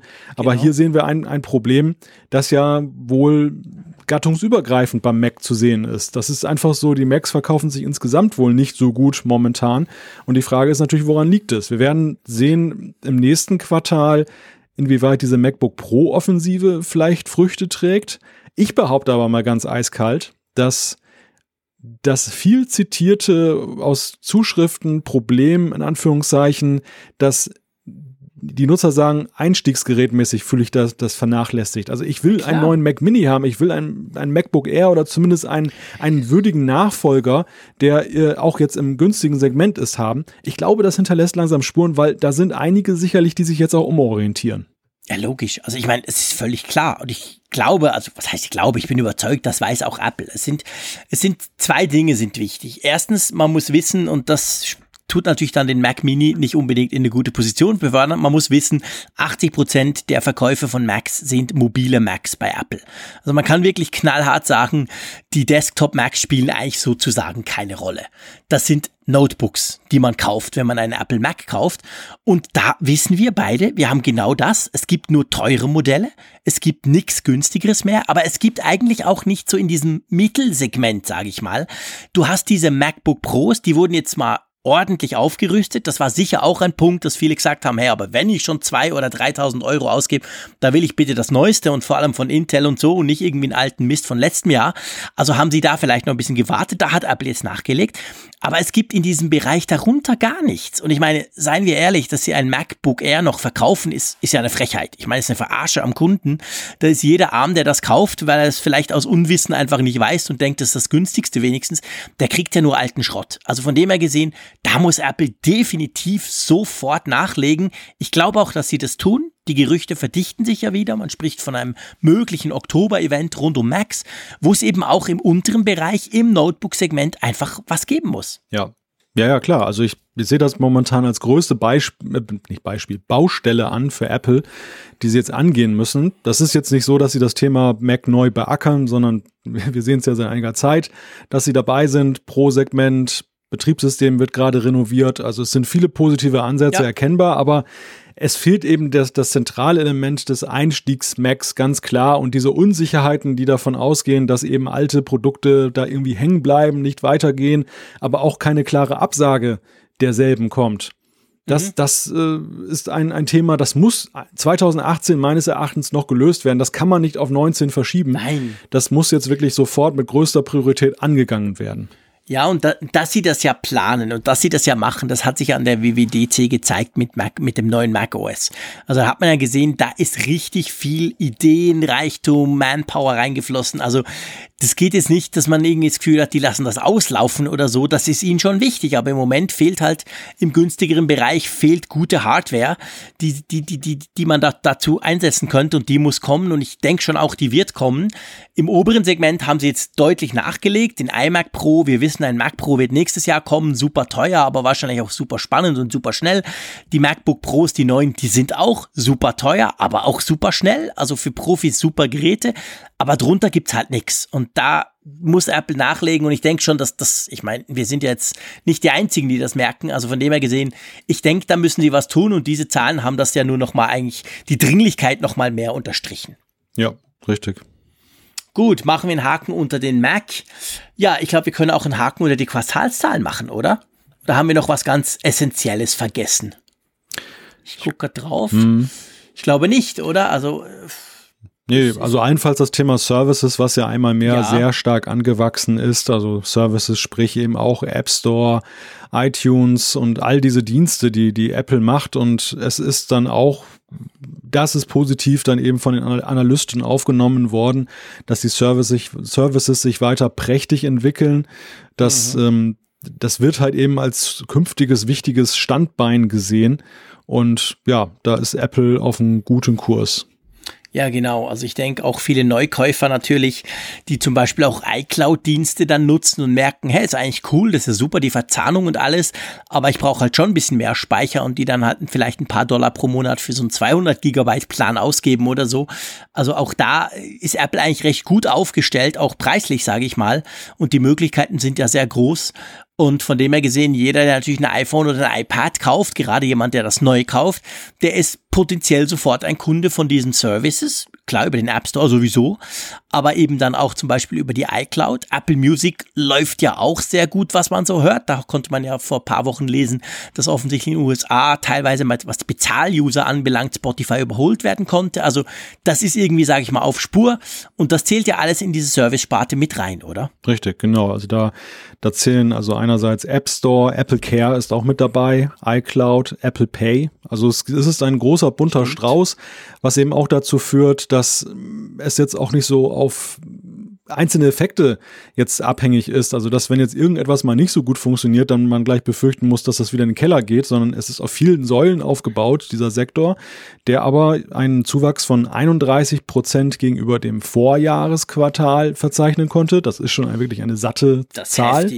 Ja. Und man muss auch mittlerweile sagen, 18 Prozent der Gesamtumsätze Apples repräsentiert das. Und das ist ja auch eine Hausnummer, wenn man bedenkt, wie mächtig eben dieses iPhone in diesen Umsätzen ja, ja immer ist. Ja, ist wirklich krass. Also da hat Apple eigentlich in, in relativ kurzer Zeit, sage ich mal, haben die das zu einem, ja, zu einem richtig wichtigen Standbein auf, aufgebohrt. Ich meine, ist ja schon deutlich größer als die Mac-Sparte an und für sich. Ja, ja, ja. Der Mac, auch mal sehen. Also der, der Mac auch ist nicht nichts, oder? völlig in den Schatten gestellt durch ja, die genau. Sache. Krass. Gut, also wollen wir zum nächsten Thema kommen? Genau, HomePod. HomePod, ja, ihr wisst, ka kaum hat der Frick so einen, will er in jeder Folge über den HomePod sprechen. Nee, aber dieses Mal ist es jetzt quasi, sage ich mal, initiiert durch euch, liebe Hörerinnen und Hörer. Ich habe nämlich nicht wenige Zuschriften bekommen über Social, WhatsApp-Nachrichten wurden mir geschickt und so weiter, auch von äh, befreundeten Journalisten, die mich gefragt haben, aber sag mal, jetzt hast du immer darüber gesprochen, das mit dieser Automation, das ist scheiße, das geht nicht richtig.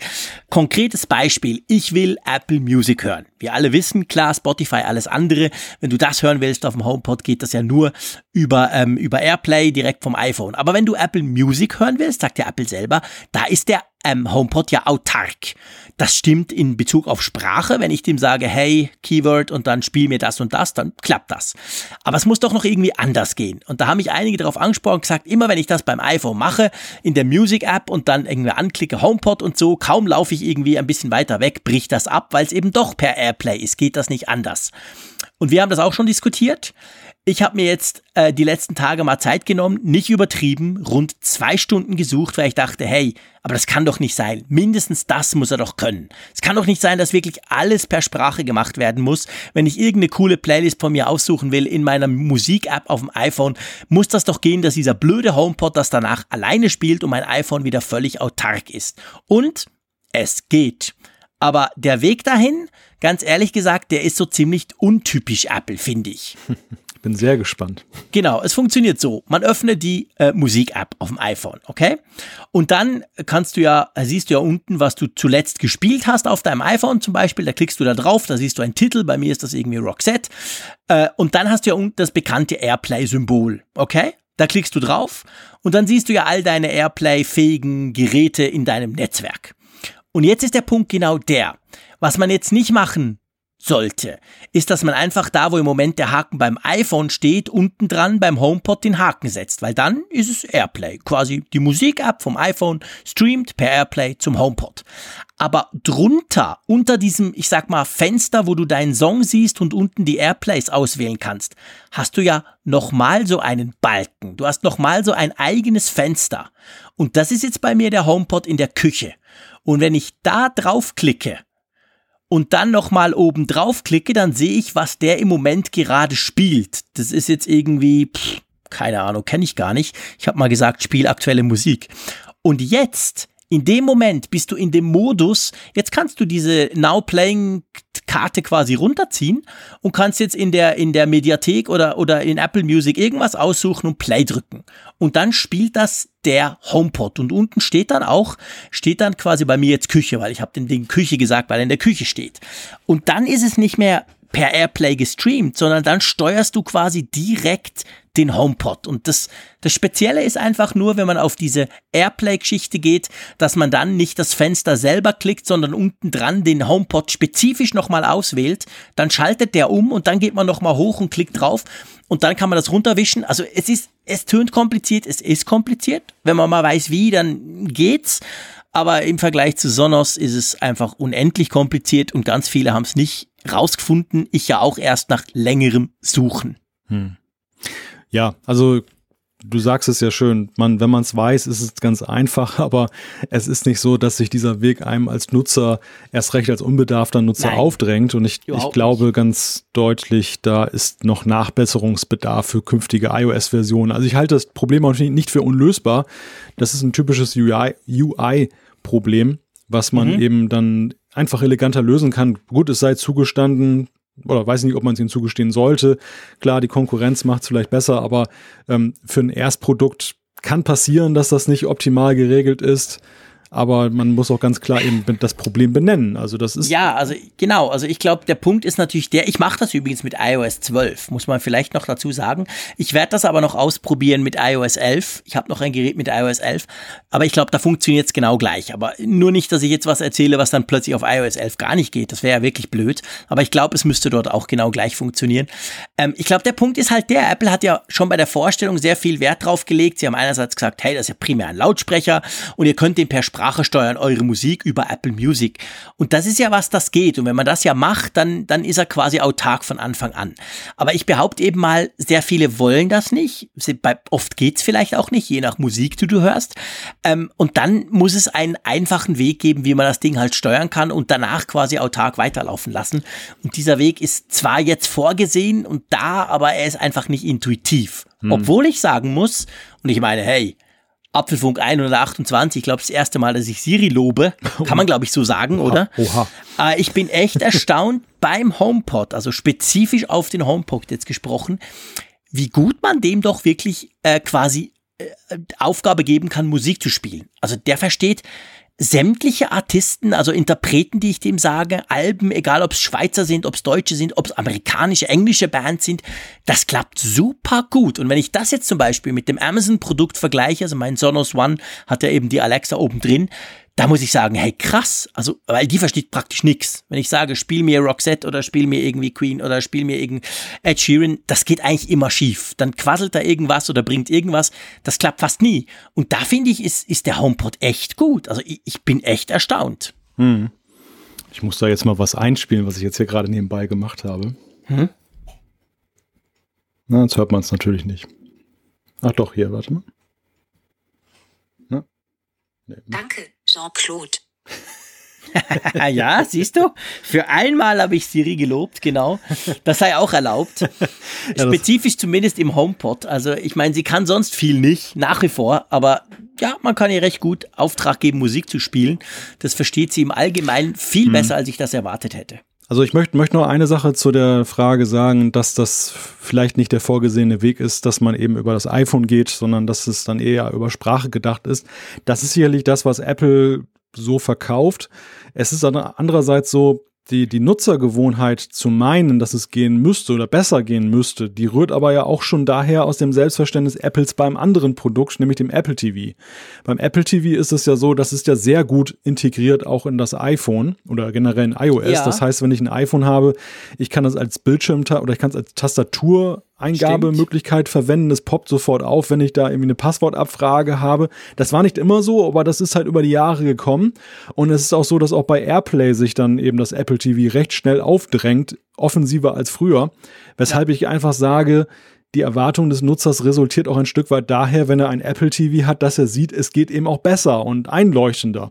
Und da ist es beim HomePod, glaube ich, noch nicht ganz so einleuchtend geregelt und, und optimierungsbedürftig. Was, was das Thema Erkennung geht, da gebe ich dir grundsätzlich recht. Also ich stelle auch fest, dass Musiktitel, die auf dem iPhone nie und nimmer von Siri bei mir ja. erkennt, erkannt werden, beim HomePod auf einmal funktionieren was glaube ich auch damit zu tun hat, Apple hat ja sehr lange noch irgendwie an dem Release gearbeitet vom HomePod in Deutschland, obwohl Siri ja schon existierte. Die Frage war ja, was haben sie da eigentlich gemacht? Die Hardware ist auch unverändert geblieben. Und meine Vermutung ist, sie haben tatsächlich irgendwo was noch an der Erkennung dann gebastelt, dass eben genau diese Vorzeigefunktion besser funktioniert. Ja, ja, ich denke, das könnte genau der Punkt sein. Und das war Ihnen ja schon bei der Vorstellung vor über einem Jahr, war Ihnen das ja ganz wichtig, dass Sie gesagt haben, hey, das Ding, dem kannst du wirklich sagen, spiel mir die und die, das und das und das funktioniert dann auch und das funktioniert tatsächlich nicht schlecht. Aber ich gebe ihm auch zu, ich bin natürlich von der, vielleicht ist, bin ich da auch ein bisschen, ich sag mal, Sonos geschädigt, aber ich bin mir halt gewöhnt, dass ich in der App alles machen kann. App öffnen, irgendwas programmieren, App schließen und danach ist das Ding am, am tun. Und genau so gehe ich an den HomePod ran und stelle dann fest, äh, pff, das geht jetzt zwar tatsächlich, aber es ist wirklich kompliziert und nicht selbsterklärend. Also von dem her, da könnte Apple noch nachbessern. Ich denke, da werden sie wahrscheinlich auch noch das eine oder andere dran machen. Aber nichtsdestotrotz, also das Versprechen von Apple, dass es ja per Sprache gut funktionieren soll, das würde ich mal sagen, ist soweit eingelöst. Das funktioniert tatsächlich recht gut. Heißt aber nicht, dass es nicht eben auch easy und locker per App funktionieren müsste. Genau. Apropos funktionieren, hat bei dir die iOS 12 Beta 5 Installation geklappt? Ja, blendend. Also es war, war echt gegenüber Beta 4 ein, eine Wohltat, das zu installieren. Es ist ganz sauber draufgegangen, schnell, keine Probleme. Und ähm, es sind auch sogar ein paar Bugs verschwunden, die bei mir bei der Beta 4 plötzlich aufgetaucht sind. Also einer davon war, wenn du über Siri dann ein Telefonat getätigt hast, hast gesagt, ruf mal den und den an. Und dann ist Mhm. es ja häufig so, dass die Telefonnummer vorgelesen wird dann nochmal. Ich rufe den und den an und dann sagt, sagt sie plus 49 sowieso.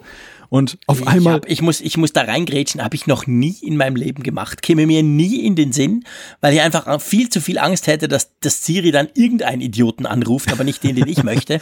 Darum habe ich mich noch nie getraut. Ich wusste gar nicht, dass das geht. da Kann man brauchst, das? ja klar, du sagst einfach, rufe sowieso an, also den Namen und dann Okay. ähm, kannst du sogar noch sagen, privat oder mobil, wenn du mehrere Nummern gespeichert hast. Du kannst sogar sagen, über Lautsprecher, dass es dann gleich Echt? auf Lautsprecher geht. Also ist sehr, das ist sehr komfortabel und Probier ich praktisch. morgen mit dir mal aus. Das kannst du gerne ausprobieren. Und es ist nämlich so, deine Befürchtung, dass du dich verwählst, die kann ich dahingehend entkräften. Siri liest so lange vor, wen sie gerade anruft, dass du noch sehr, sehr viel Zeit hast, dann zu intervenieren Echt? und abzubrechen. Ah, weil sie eben Rufe dann. Malte Kirchner an. Malte Kirchner wird angerufen. Der liest aber nichts vor. Siehst du? Und schon klingelt's.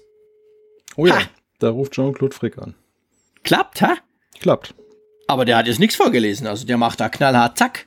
Gut, ich habe nur wahrscheinlich nur die Mobilnummer von dir gespeichert. Das kann Ja, natürlich sein. das- aber das ging jetzt super schnell, muss ich auch sagen. Das war natürlich ganz praktisch. Also es ist, ist eine Premiere. Habe ich noch nie, habe ich mich noch nie getraut. Habe ich jetzt auf meinem iPhone hier quasi live im Podcast gleich mal ausprobiert und hat erstaunlicherweise auch gleich funktioniert. Mal gucken. Interessant. Habe ich von dir eigentlich mehrere Telefonnummern? ja.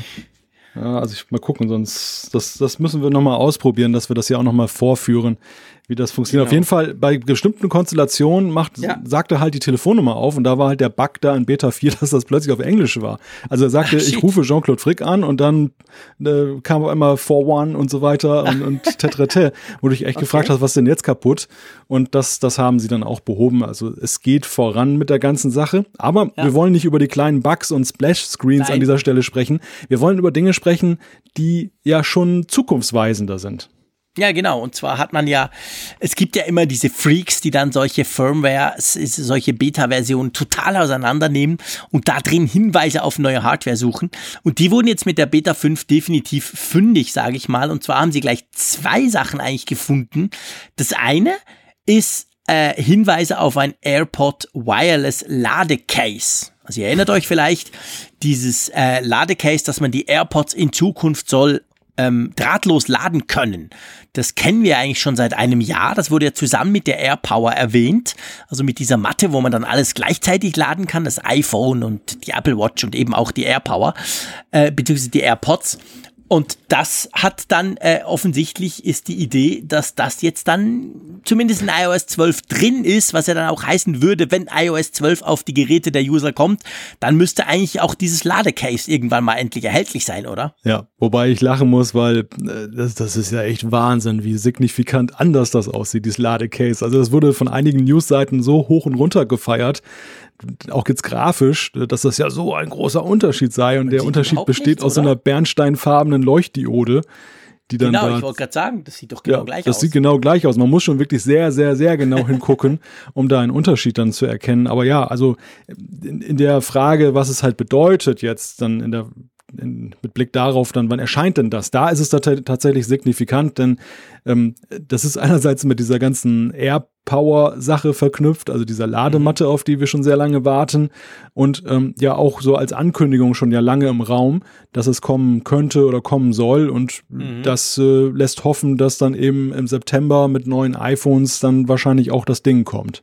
Ja, ganz genau. Also das ist, ist offensichtlich geplant und dann finde ich einen spannenderen Hinweis eigentlich, aber letztendlich etwas, wo wir auch schon drüber diskutiert haben. Es soll wohl auch in iOS 12 Beta 5 einen konkreten Hinweis geben auf eine Dual SIM im kommenden iPhone. Wir haben ja schon oft darüber gesprochen. Wir haben ganz viele Feedback von euch dazu bekommen zu diesem Thema. Und zwar ähm, soll es da sogar um den Status des SIM-Trays, also des, des quasi ähm, dieses Karten, äh, wie sagt man dem, Schlittens oder einfach dort, wo du die Karte eben reintust, gehen. Und das wiederum würde ja heißen, wir haben ja spekuliert, Dual SIM bei Apple beim iPhone könnte aussehen, eine normale SIM wie jetzt, plus noch so eine eSIM wie im iPad schon. Aber das würde dann tatsächlich auf so eine klassische Dual-SIM-Variante hinauslaufen, oder? Also wo du wirklich zwei SIM-Karten reinstecken kannst. Ja, ja, also wenn das so wahr ist, dann, dann deutet das sehr stark darauf hin. Es ist ja eine Funktion im Programmcode, die eben den Status abruft von diesem SIM-Tray. Und ja, warum sollte man die brauchen, wenn das jetzt eine fest eingebaute eSIM ist? Das, das mhm. macht keinen Sinn, das wäre Quatsch. Und ja, das äh, deutet dann der sehr stark darauf hin, dass da irgendwie ein zweiter SIM-Slot drin ist. Wobei, da kam natürlich auch schon viel Häme. Also ungeachtet derer, die jetzt sagen, sie finden es cool, wenn da so, ein, so eine Dual-SIM-Geschichte möglich ist. Aber es gibt natürlich auch die, die jetzt sagen, Moment mal, den, den Klinkenstecker haben sie aus Platzgründen weggemacht. und jetzt haben sie aber plötzlich Platz für so einen zweiten SIM-Tray. Wie kommt das denn eigentlich? Ja, weißt du, das gibt's nur im super teuren iPhone äh, 11 Plus Modell. Die anderen haben das nicht. okay. Nur da ist Platz dafür.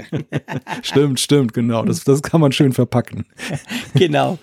Ja, mal gucken, genau, wie sie das verkaufen. Der, der Tim Cook hat aber, finde ich, noch eine recht spannende Zahl genannt, äh, eigentlich, wo es auch um die Betas ging beim Conference Call danach, nach, dem, nach, den, nach den Quartalszahlen. Genau, man fragt sich ja immer, wie viele Leute nutzen eigentlich die Betas? Also wir sprechen ja auch mal hier wieder darüber, warnen ja auch durchaus davor, vor den Risiken von Beta-Versionen und Tim Cook hat gesagt, vier Millionen Nutzer sind dabei. Das sind dann beileibe natürlich nicht nur Entwickler, sondern es sind vor allem dann auch Leute, die über die Public Beta sich beteiligen an dem ganzen Programm. Und das ist ja schon eine Hausnummer. Vier Millionen Leute, die das jetzt schon viel. mit iOS 12 unterwegs sind. Ja, das ist viel. Also wenn du mal, wenn du mal davon ausgehst, dass die quasi Feedback schicken oder vielleicht iOS selber da ein bisschen Crash Report sendet, da kommt schon einiges zusammen für Apple, oder? Ja, aber du merkst es ja andererseits eben auch. Also jetzt gerade bei vorhergehenden Versionen, Apple hat das ja auch schon sehr eingeschränkt, dass die dann plötzlich anfangen, da rumzustänkern im App Store, weil irgendwelche Stamm-Apps nicht mehr funktionieren, ja. aber die Entwickler ja gar keine Chance haben, dagegen zu steuern, weil sie iOS 12 offiziell noch nicht supporten können. Und ähm, da hat Apple ja zumindest die Funktion, glaube ich, ja weggenommen, dass man eben dann bewerten kann, wenn man in der Beta ist. Und ja. ähm, dass das aber prozentual dann auftauchte, dass es spürbar war, dass viele augenscheinlich die Beta nutzen, war ja auch immer schon ein Hinweis darauf, dass es sich um Millionen handeln muss und nicht um weniger. Ja, genau. Also, die Entwicklung schreitet voran. Es gab natürlich nicht nur iOS 12 Beta 5, es gab auch macOS Mojave, es gab alle anderen, WatchOS 5 und so weiter. Also da, da geht's in, ich sag mal, in guten Schritten weiter. Im Zwei-Wochen-Rhythmus kommen da neue Betas, die auch immer besser und stabiler laufen. Von dem her gesehen, wir biegen, ja, ja, aber doch, man kann eigentlich sagen, langsam auf die Zielgerade ein, oder? Ja, also es deutet ja vieles darauf hin, weil wir auch den, den Zeitplan kennen, beziehungsweise meinen zu kennen aus der Erfahrung, dass eben Anfang bis Mitte September da ein Apple-Event sein wird, wo dann der Golden Master kommt. Wir ja. sind jetzt im August, also Schlusskurve ist jetzt allein kalendarisch gegeben, aber ja auch deckt sich ja auch mit den mit dem Erleben, also wie stabil das jetzt mittlerweile läuft, wie viele Bugs da aus der Welt geschafft wurden, dass aber auch jetzt nichts großartig Spannendes momentan mehr reinkommt in die Betas, dass also die die fortgeschritten sind. Und ja, ich denke, Ende des Monats wird der Sack langsam zugemacht. Ja, ganz genau, definitiv. Gut, dann apropos Sack zumachen. iPad Pro. Wir haben ja vorhin mal kurz drüber gesprochen, verkauft sich wahrscheinlich nicht mehr ganz so gut, beziehungsweise die günstigen neuen iPads verkaufen sich sicher besser. Und trotzdem wissen wir alle, es wird ein neues iPad Pro kommen, genau aus diesem Grund ja auch. Und da gibt's ja jetzt mal wieder einige neue Gerüchte. Genau, und zwar eigentlich zwei Stück, die die Hardware betreffen. Das eine ist, dass der Klinkenstecker wegkommen soll beim nächsten iPad Pro. Äh, viel zu wenig Platz, das ist ja krass. Und ja. in so einem kleinen iPad, das geht ja gar nicht. Das geht gar nicht, gerade bei so einem kleinen 12,9 Zoll Gerät, genau, wo soll man dann noch so ein Ding vorsehen? Dafür. und das zweite ist, dass angeblich der Smart Connector für die Tastatur auf die Unterseite umziehen soll damit eben das Problem mit der Face ID Integration nicht dann vorhanden ist, dass, dass man eben das drehen müsste, wenn man es überhaupt drehen muss. Also fangen wir mal damit an, dass das je, je länger ich drüber nachdenke, du hast ja irgendwann mal hier gesagt in der Sendung, dass das ja eigentlich nicht das Problem sein sollte, so ein digitales Bild und sei es auch so ein Punktebild irgendwie intern zu drehen, um es abzugleichen. Und je mehr ich darüber nachdenke, desto eher kommt mir auch so der Gedanke, ja, wo ist eigentlich das Problem? Warum muss das denn jetzt eigentlich in die genau, in der genau richtigen Richtung sein, wenn das iPad mhm. ja antizipieren kann, dass es gerade anders gehalten wird und einfach das intern für sich dreht? Tja, ähm, ja, gute Frage. Die Frage ist halt, äh, vielleicht ist es eben doch komplexer, weil das Ganze ist ja ein 3D, ähm, Scan, das ist ja nicht nur ein Foto, das du drehst, sondern es ist ja wirklich eine, der macht da mit diesem Punktprojektor, macht er so eine Art 3D-Modell deines Gesichtes und wie sich das verhält, wenn du es eben quasi um 90 Grad kippst. Und dann ist ja noch die Frage, in welche Richtung, also mhm. nach rechts oder nach links. Das kann ich mir schon auch vorstellen. Ich habe auch wieder ein bisschen drüber nachgedacht, dass das schwieriger ist. Einfach weil Apple so eine komplexe Technik bei dieser Face ID mhm. verbaut hat. Ja, Aber ja, du, ne, du zuerst, bevor ich dann meinen Schluss ziehe. Ja, also ich, ich glaube, es gibt da noch eine andere Komponente, die wir bislang außer Acht gelassen haben. Und das ist, wenn du das iPad im Querformat nutzt. Also wenn du es jetzt irgendwie ständerst, dass du jetzt irgendwie eine Tastatur dran hast und es steht, dann ist ja das, dann sind die Ränder ja frei. Dann ist es ja genau. eigentlich völlig egal, wie rum du es hältst. Aber jetzt mal gesetzt den Fall, und ich glaube, der ist gar nicht so selten, der Nutzer hält das iPad in den Händen. Der Rand ist jetzt noch dünner künftig. Gehen wir mal mhm. von aus. Mhm. Dann ist natürlich die Gefahr groß, wenn der Face ID-Sensor dort steckt wie beim iPhone 10, dass du ja mit den Händen ihn abdeckst, einfach weil du das iPad festhältst und dass er dementsprechend dich gar nicht erfassen kann. Also er müsste idealerweise immer dort sein, wo du gerade nicht anfasst, dass du, mhm. dass er dann in dem Moment halt oben ist und nicht irgendwie unter der Hand, weil es ist natürlich akrobatisch dann auch zu erwarten vom Nutzer, dass er immer die eine Seite nicht anfassen darf, wenn er es quer hält, weil da gerade der Sensor ist, ansonsten funktioniert es nicht. Und das könnte ja auch so ein, ein Handicap sein, was dann Face ID im Wege steht. Ja, das ist so. Aber die Frage ist halt, wenn die Konsequenz dann plötzlich wäre, dass du dieses super fancy neue iPad eigentlich vor allem im Hochformat und nicht mehr im Querformat halten kannst, dann muss ich sagen, da wäre ich dann schon entsetzt. Ja, und ich kann es mir eben Weil nicht vorstellen. Face ID hin und her ja. und, und, und Big Screen, ihr wisst, ich mag das. Also ich mag randlose Displays, alles, alles gut, aber wenn ich jetzt mein iPad angucke, muss ich trotzdem konstatieren, klar, das liegt vor allem an der Tastatur, am Smart Keyboard, das ich dabei habe, dass ich das Ding wahrscheinlich 90 Prozent der Zeit im Quermodus ja. brauche.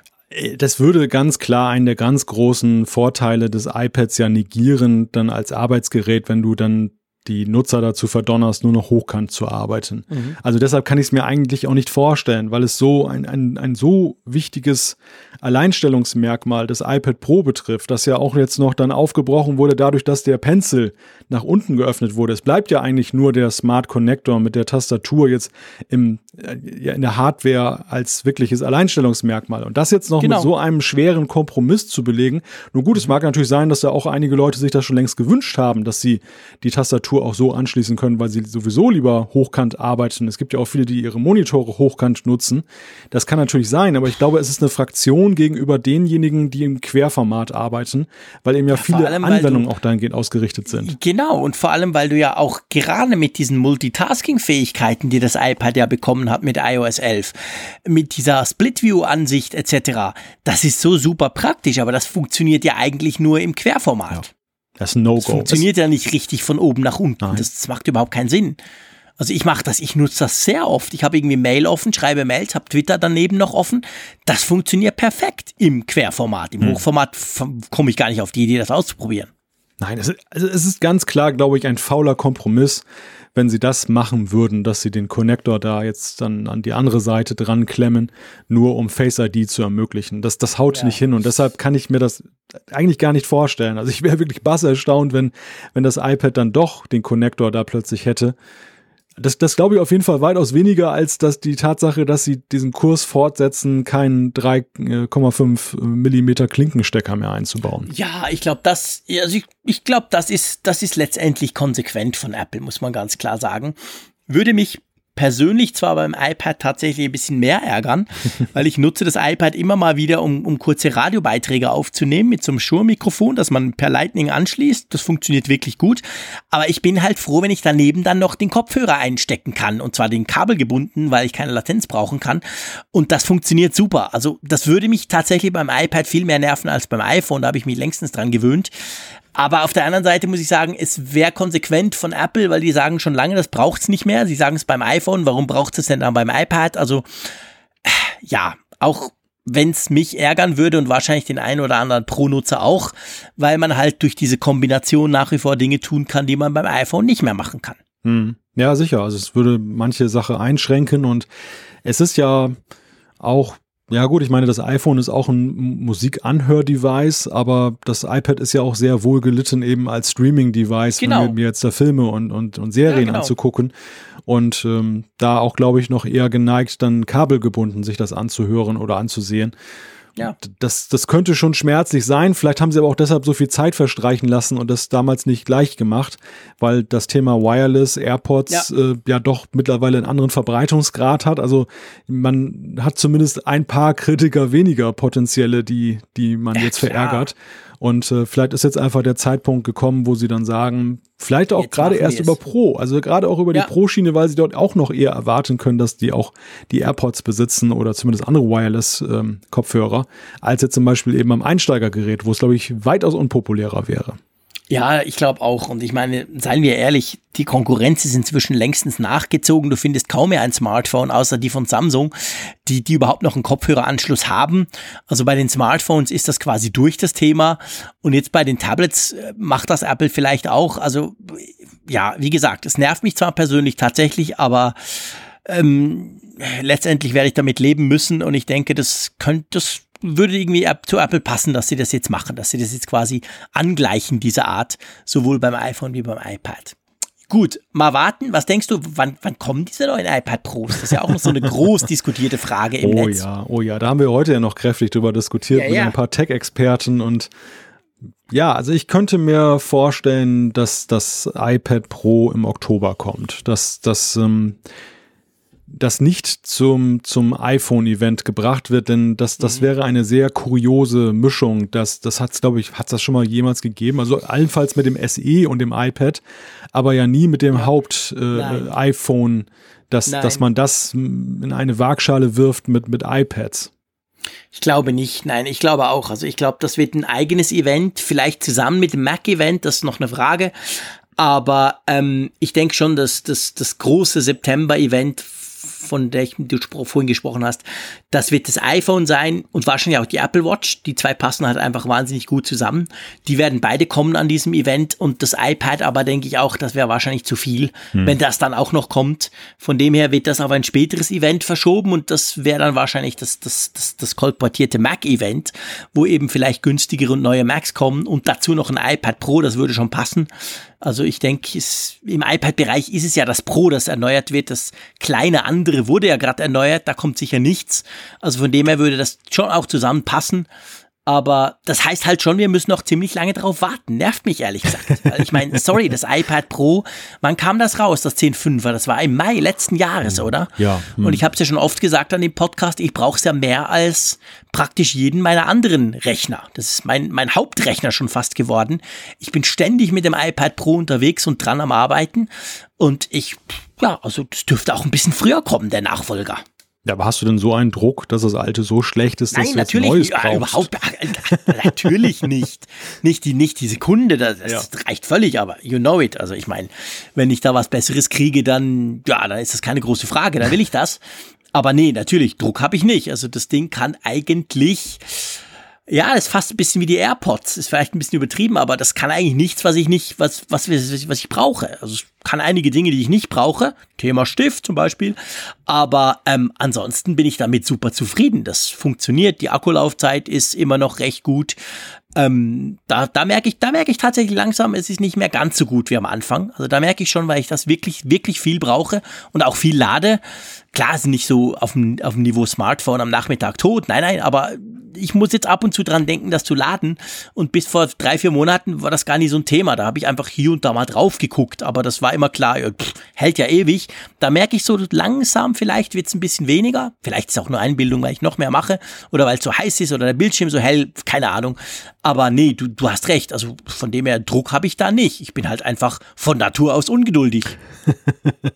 Ja, aber du brauchst ja auch ein bisschen Zeit, um erstmal dann das neue iPhone und das, die Apple Watch zu genießen und Okay, zu, das stimmt natürlich. Ja, zu bearbeiten. recht. Und genau, vier, vier Wochen. zu viel des Guten. Ja, und vier Wochen und mehr ist es in der Regel ja nicht, weil Apple ja dann wahrscheinlich spätestens Oktober damit rauskommen wird, um das müssen noch ja, das im Weihnachtsgeschäft zu lancieren. Genau, also so gesehen wird das sowieso knall auf Fall gehen und wir werden sehr viel zu tun haben in diesen beiden Monaten. Ja, ich freue mich schon drauf. Das wird definitiv cool. Ähm, nicht so viel zu tun hattet ihr, liebe Hörerinnen und Hörer, wenn es um die Umfrage der Woche ging. Bevor wir die aktuelle machen, lösen wir noch kurz die letzte auf. Ein ziemlicher Teilnehmerrekord, finde ich. Also fast nicht ganz, nicht kompletter Rekord, aber super. Also 1853 Leute haben mitgemacht. Hm. Das war, das ist doch schon mal eine Hausnummer, oder? Es ging ja um die Apple Watch. Es ging um die Apple Watch, ja. Also ein Thema, was ja auch dann durchaus speziellerer Natur ist, als jetzt mhm. eine Frage zum iPhone zu stellen. Die Frage, die wir gestellt haben, war, sollte die Apple Watch ein größeres Display als bislang erhalten? Das war ja nun das Thema der letzten Ausgabe. Und da haben wir euch mal gefragt. Und das Ergebnis ist recht eindeutig, würde ich sagen. Genau, 888 oder 47,9 Prozent haben gesagt, ja, finde ich gut. Ich übrigens auch natürlich. ähm, und dann haben aber doch immerhin 25, also ein guter Viertel, haben gesagt, ja, weiß ich nicht, kommt drauf an. Also klar, so im Sinn von, ja, müsste mal zeigen, wie es aussieht, was es ist, was es kann. Hm. Und dann finde ich recht erstaunlich, wie viele gesagt haben, nö, finde ich schlecht. Ja, das ist knapp mehr als jeder Zehnte, was ja. doch recht wenig ist. Also hat mich schon überrascht. Ich habe doch gedacht, ja. dass vielleicht doch ein paar mehr da zusammenkommen. 13,9 Prozent, 258 und der Rest 12,8 Prozent, die haben gesagt, das ganze Thema interessiert mich nicht. Auch überraschend, wie wenige das sind. Also wie wie diese Apple Watch, ich meine Smartwatch, klar, wir reden gerne drüber, wir sind begeistert davon. Manchmal fliegt uns ja auch das Uhrenglas raus. hey, ich hab sie wieder. Yes, yes, yes, yes, yes. Sie kam dann doch noch an. Am Freitag zwar erst, das war wirklich letzte Woche, das war wirklich, ach, ihr wisst, toll und so, das ging noch mal drei Tage, ich bin fast durchgedreht. Aber jetzt ist sie wieder da.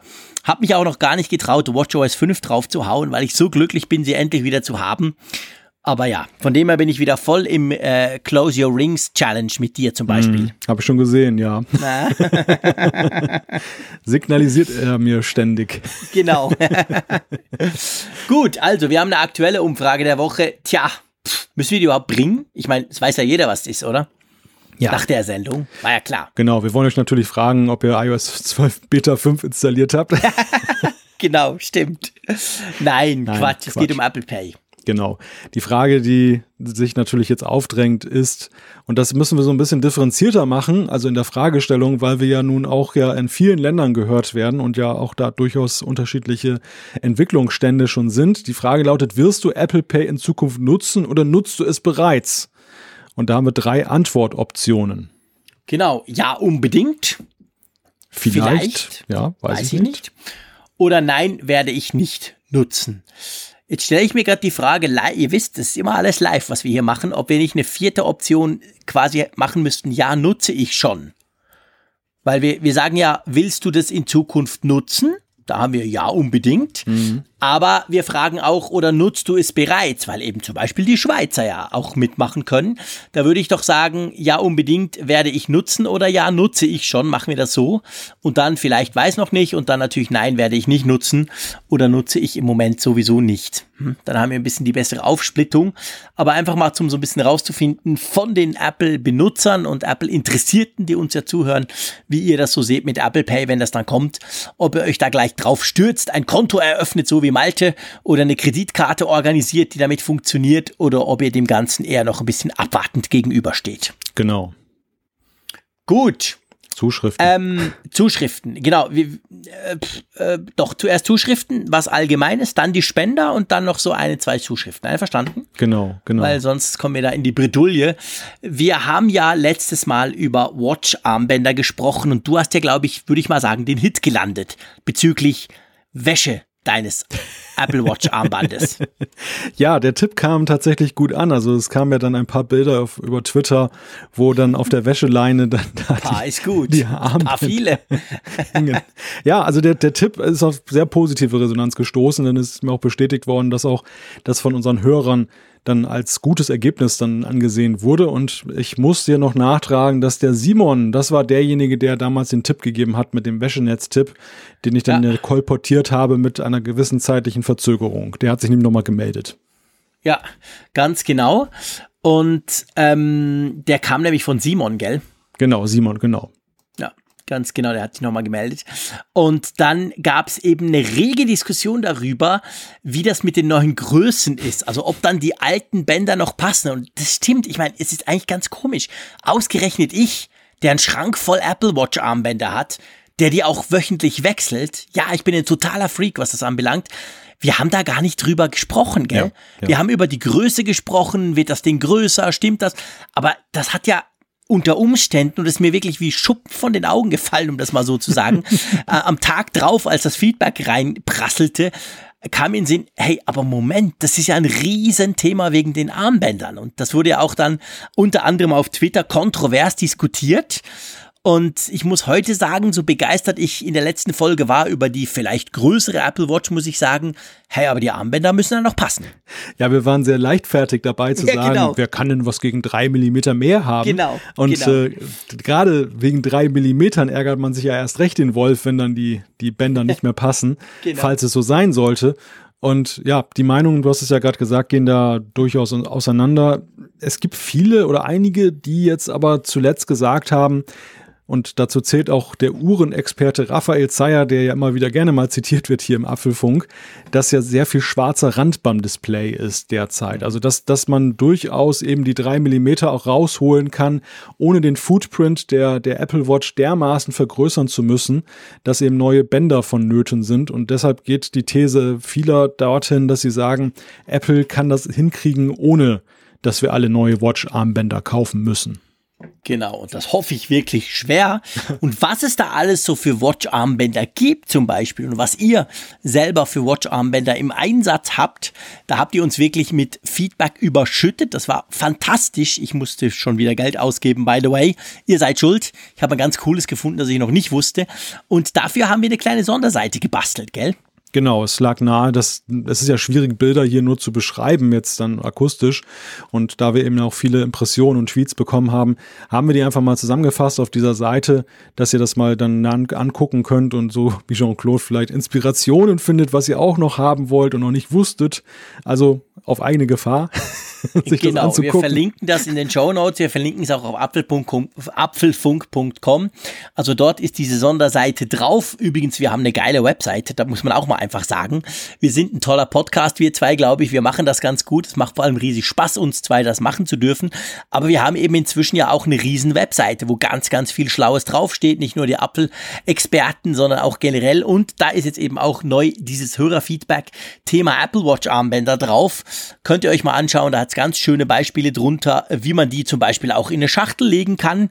Mir ist da in den Sinn gekommen, ja, die müssen nicht zwingend einfach im Schrank rumliegen, frei fliegend und jedes Mal ein Riesenthema, wenn du das Gelb-Schwarze willst. Also man könnte sie auch schön ordnen. Das findet ihr alles auf dieser Sonderseite. Finde ich cool. Vielen Dank für das ganz, ganz viele Feedback von euch. Genau. Gut, jetzt Spender. Wir haben schon länger nicht mehr über Spender gesprochen. Wir wollen die verdanken. Ihr wisst, ähm, Apfelfunk ist nicht ganz gratis, für euch schon. Das soll es auch sein. Aber für uns kostet schon auch ein bisschen Hosting und so. Und das wird auch nie unbedingt günstiger mit steigender Größe, sage ich mal. Aber das ist ja okay. Das soll auch so sein. Das ist alles toll.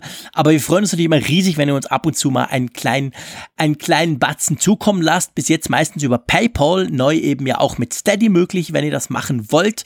Und drum schlage ich vor, wir gehen mal kurz durch die Liste der letzten aktuellen Spender durch. Einverstanden, Malte? Genau, leg mal los.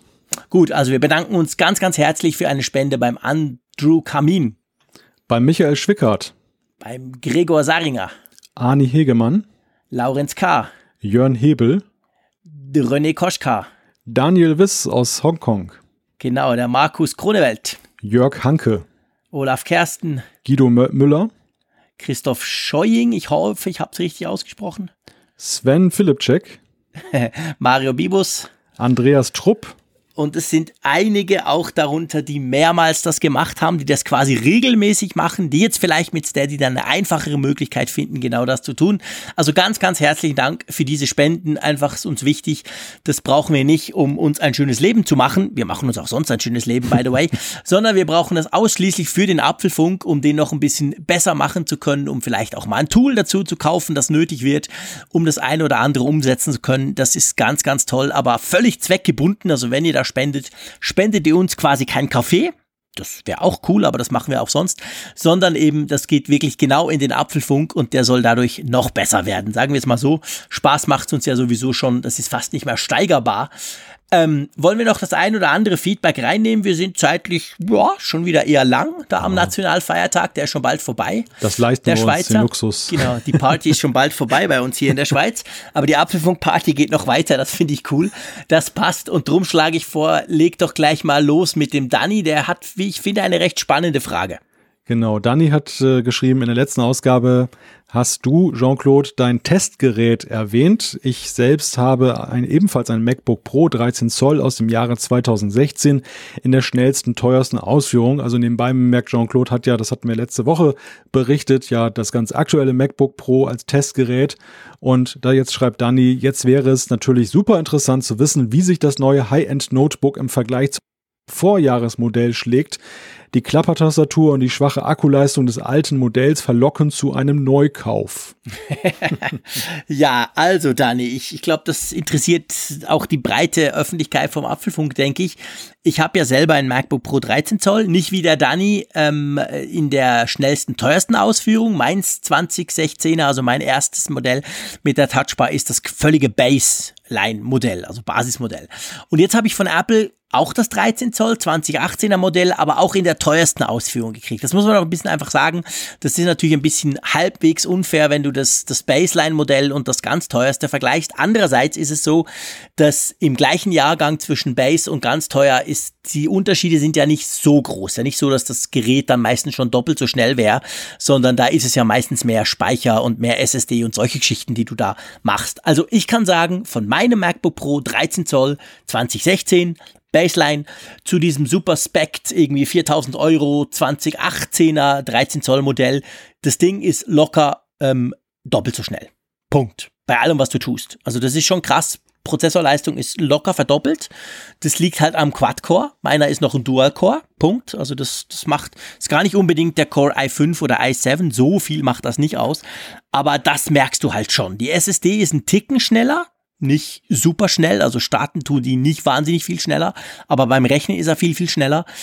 Und dann ist es halt so, sind halt so ein bisschen diese Komfortgeschichten. Wir haben über den Screen schon letztes Mal gesprochen. Das ist ganz cool, wenn man das mag, dass der da selber mit, mit dem True Tone was macht. Und dann ist die Tastatur. Und äh, ich muss dir ehrlich gesagt sagen, ich mag meine Klappertastatur. Wir wissen, diese, diese, diese Butterfly-Tastatur der 2016er Modelle, die ist ja nicht nur in Verruf gekommen, weil sie krümelanfällig ist und dann kaputt geht, sondern weil sie auch wahnsinnig laut ist. Und sie ist sehr hart. Also du hast kaum ja einen Druckpunkt, also beziehungsweise du hast kaum Hub, du hast kaum Möglichkeit, die Tasten richtig reinzudrücken. Und gleichzeitig ist sie ja sehr, sehr, sehr hart, sag ich mal. Ich habe mich total dran gewöhnt. Ich mag das. Das klappert zwar super laut, wahrscheinlich im Zug nerven sich alle, wenn ich da drauf rumschreibe, aber ich find's genial. Ich liebe diese Tastatur. Und die neue, muss ich wirklich sagen, ist deutlich leiser, aber dadurch, dass sie ja auch wahrscheinlich, die haben ja sowas eingebaut da, wir haben letztes Mal gesprochen, dieses Plastikfolien, Dingsbums Zeug, ist sie weicher im Anschlag. Du hast nicht mehr Hub, du hast nicht mehr Platz, die Tasten reinzudrücken, aber sie ist so ein bisschen weicher. Und ich gebe zu, ich habe das Ding zwar erst, pff, was sind's jetzt, acht Tage, aber das irritiert mich. Also im Moment bin ich noch dran, dass ich mich viel mehr verschreibe auf der neuen Tastatur als auf der alten. Also für mich im Moment ist eine Umgewöhnung und ich finde es so ein bisschen hm, merkwürdig. Aber du, Dani, wenn du schreibst Klappertastatur, dann muss ich dir ganz klar sagen, ja, okay, das klappert viel weniger. Also von dem her gesehen, für dich wäre es wahrscheinlich dann positiv. Ich bin im Moment noch so ein bisschen, ich sage mal, ein bisschen überrascht. Hm. Und Akkulaufzeit stimmt. Ich habe schon viel gelästert über mein MacBook Pro 13 Zoll. Der Akku ist wirklich scheiße. Das war aber vom ersten Tag an. Ich meine mir einzubilden, der Akku vom neuen sei ein bisschen besser. Aber es ist nicht so, dass ich sage, hey, das Ding hält ewig und das andere hält gar nicht gut. Es ist sicher besser geworden, aber so wahnsinnig viel besser finde ich es auch nicht. Das vielleicht mal so als Kurzfazit. Spannend. Mhm.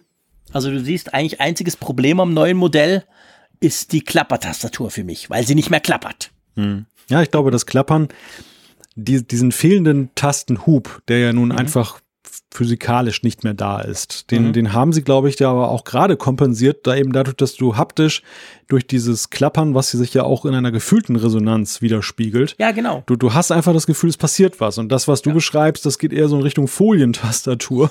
Und jetzt natürlich ja, das überspitzt gesagt. Mhm. Aber, aber es ist auf jeden Fall dann diese Aufhebung des Klapperns und dieser Vibration, die du wahrscheinlich dann auch dann dadurch hast, ähm, mhm. ist vorteilhaft in, in Sachen Beständigkeit, aber eben nicht unbedingt in Sachen Haptik. Und das ist Ja, wahrscheinlich auch der Grund, mich, genau. warum sie das in der Vergangenheit eben anders gemacht haben.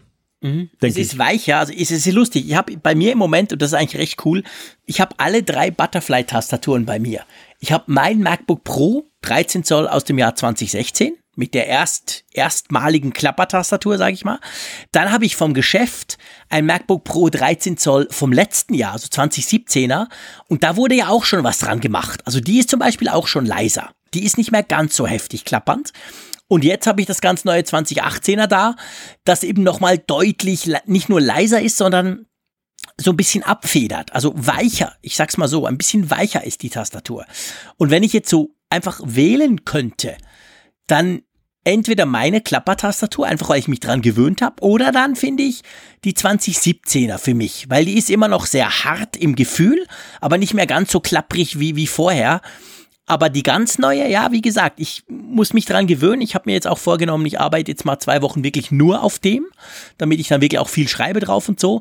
Aber im Moment ist es noch so ein bisschen irritierend. Also es ist, es, da ist, da ist mehr verändert worden, als man es von außen sieht, weil von außen sieht man gar nichts. Es sieht genau gleich aus. Ja, ja, ja, das stimmt. Das ist ja mehr, da steckt ja mehr drin als draußen. Genau, genau. Gut, also vielleicht dazu, zu diesem Thema mal ganz kurz ein kleiner Abriss noch zum neuen MacBook Pro 13 Zoll und zur Klappertastatur. Genau. Wollen wir noch eins? Eine würde ich noch reinnehmen wollen und zwar Unbedingt. zum Thema, und das, das ist, weil wir so, ja, so viel Feedback bekommen und auch ja so viel Nachrichtenthemen in letzter Zeit haben, ist das fast ein bisschen ins Hintertreffen geraten. Wir hatten ja vor einem Monat ja auch unser erstes Hörertreffen in Frankfurt und da haben wir auch sehr viel Feedback bekommen im Nachgang, wo eben Leute sich das angeguckt haben, haben dann auch ihre Meinung dazu geäußert und ich greife mal exemplarisch einfach den Ulrich raus, der uns da auch ein sehr ausführliches Feedback gegeben hat. Und der hat geschrieben, danach habe ich mir das Hörertreffen angesehen und kann eurem eigenen Feedback nur zustimmen. Das war einfach nur gut, total gelungen, völlig professionell und trotzdem persönlich. Für mich als Zuschauer war das auf dem gleichen Niveau wie Talkshows im öffentlichen Fernsehen und was den persönlichen, wohlwollenden, authentischen Umgang miteinander betrifft, sogar besser. Also das freut uns natürlich sehr. Und Herzlichen Dank. er schreibt dann aber auch weiterführend den Gedanken und das war auch dann, dann ja durchaus eine Diskussion, die auch ja geführt wurde. Ich fände es schön, wenn so etwas jährlich oder halbjährlich stattfinden könnte und ich könnte mir auch noch eine etwas andere Form vorstellen, die etwas regionaler ist. Ein Hörertreffen in wechselnden Regionen, wo dann nur die Hörer aus der Region eingeladen sind und vielleicht nur einer von euch vor Ort ist und ihr den Podcast wie sonst auch via Internet macht. Das aber vielleicht vierteljährlich. Äh, Sag mal was. Naja, gut, ich, ich muss wieder. Äh, also, zuerst mal vielen herzlichen Dank, Ulrich, also für dieses gelungene Feedback. Ähm, wir haben ganz viel, wirklich, muss man sagen, äh, ausschließlich positives Feedback auf dieses Frankfurt-Event bekommen. Es ging vielleicht wirklich ein bisschen unter. Wir sind ja dann gleich quasi losgestürmt in die nächsten Folgen. Ähm, das, wir haben natürlich viele Fragen gekriegt, hey, macht ihr das wieder und so. Und ich glaube, ich lehne mich nicht so weit aus dem Fenster raus, wenn ich sage, so, so was im jährlichen Rhythmus, so ein bisschen wie das, das könnten wir uns durchaus vorstellen, oder? Ja, genau. Das kann man, das kann man sicher so sagen, ganz klar. Also, das war auch für uns eine absolut unglaubliche Erfahrung und ja, es war einfach unglaublich schön, auch diese Erfahrung erleben zu dürfen und wir wollen das auch wieder erleben. Ähm, in welchem Rhythmus, das ist völlig unklar. Das andere Thema, was du ansprichst mit Regionen, regional, das klingt zwar verlockend im Prinzip, aber was ich sicher ganz klar sagen muss, was absolut No-Go ist für mich, ist, dass es nur einer machen würde oder so. Also erstens, wenn wir podcasten über, über, also wenn wir ganz normal Podcast aufnehmen, dann sehen wir uns ja nicht, dann sind wir quasi audiovisuell, äh, audiomäßig nur verbunden, sitzen hier in verschwitzten T-Shirts und quasseln uns irgendwie ein Wolf ab zwei Stunden lang. Das ist toll und danach gibt's diesen Podcast. Da, da will ich jetzt eigentlich nicht unbedingt, dass mir jemand dabei zusieht, egal auf welcher Seite. Ich glaube, das geht dir wahrscheinlich ähnlich.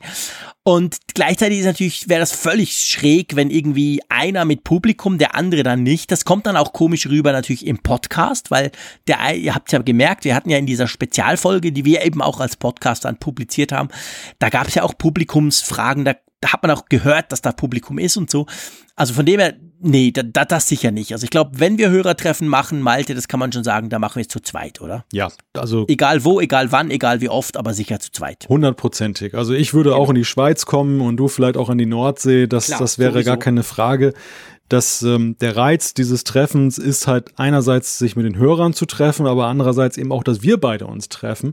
Und ja. diese Mixtur aus allem, das, das macht den Reiz des Ganzen aus. Und ich würde es auch so vom Takt her nicht übertreiben wollen. Das hat jetzt Nein. einerseits was mit pragmatischen Gründen zu tun, dass es auch für uns, glaube ich, so schwer leistbar ist, das dann durchzuhalten, dann das vierteljährlich zu machen. Aber ist auch so, ich glaube, die Besonderheit hat auch, spielt auch eine Rolle. Ich glaube, dass ja. es schnell dann doch viele über hätten, wenn wir ständig das jetzt machen würden. Also Klar, einmal im Jahr, finde ich, ist, glaube ich, ein Zeitraum, der. Eine gewisse Exklusivität, allein durch die Menge, wie man das macht, die, ja. die, die hilft diesem Event auch und das soll auch so sein.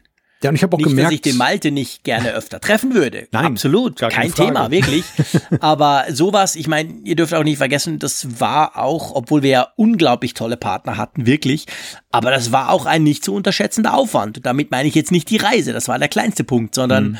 sowas auf die Beine zu stellen, das ist nicht ganz ohne und drum wir machen das ja nach wie vor als Hobby das war schon, das gab schon einiges zu tun im Vorfeld. Ja, richtig. Also die, die Vorbereitung hat natürlich auch Spaß gemacht. Das war keine ja, Last. Klar, logisch. Aber ich habe das doch sehr deutlich gemerkt und deshalb ist der Zeitpunkt jetzt auch gut, dass wir das nochmal aufgreifen.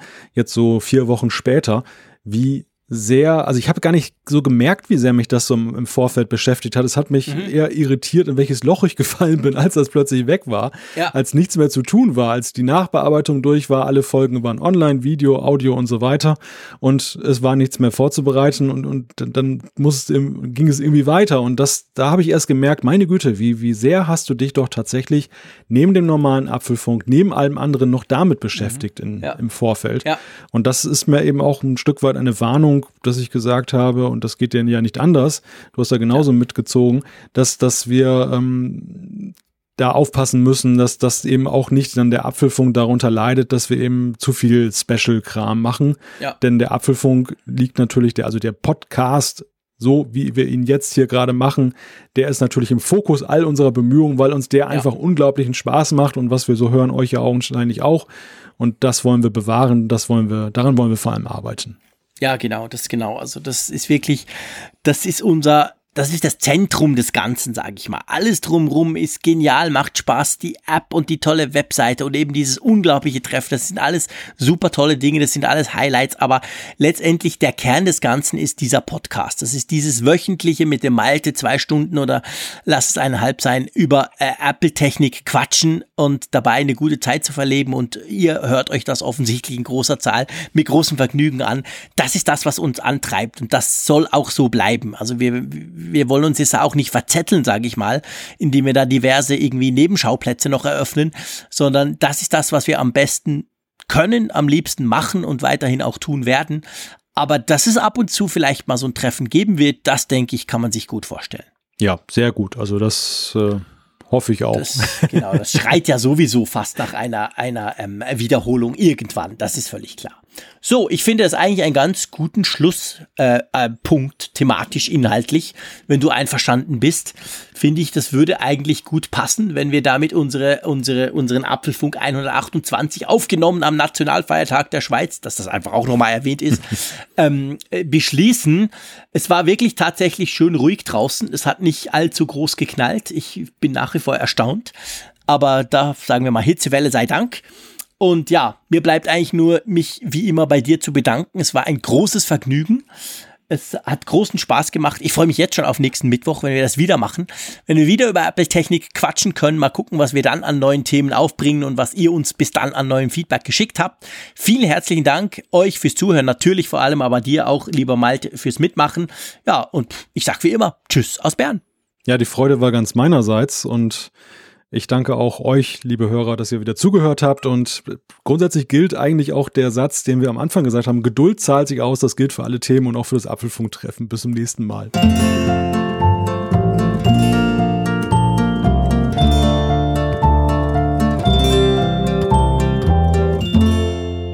Alle Folgen im Überblick, Neuigkeiten per Push-Nachricht, Umfragen und die Hörerkarte, dies und mehr in Funkgerät, der App zum Apfelfunk. Kostenlos im App Store.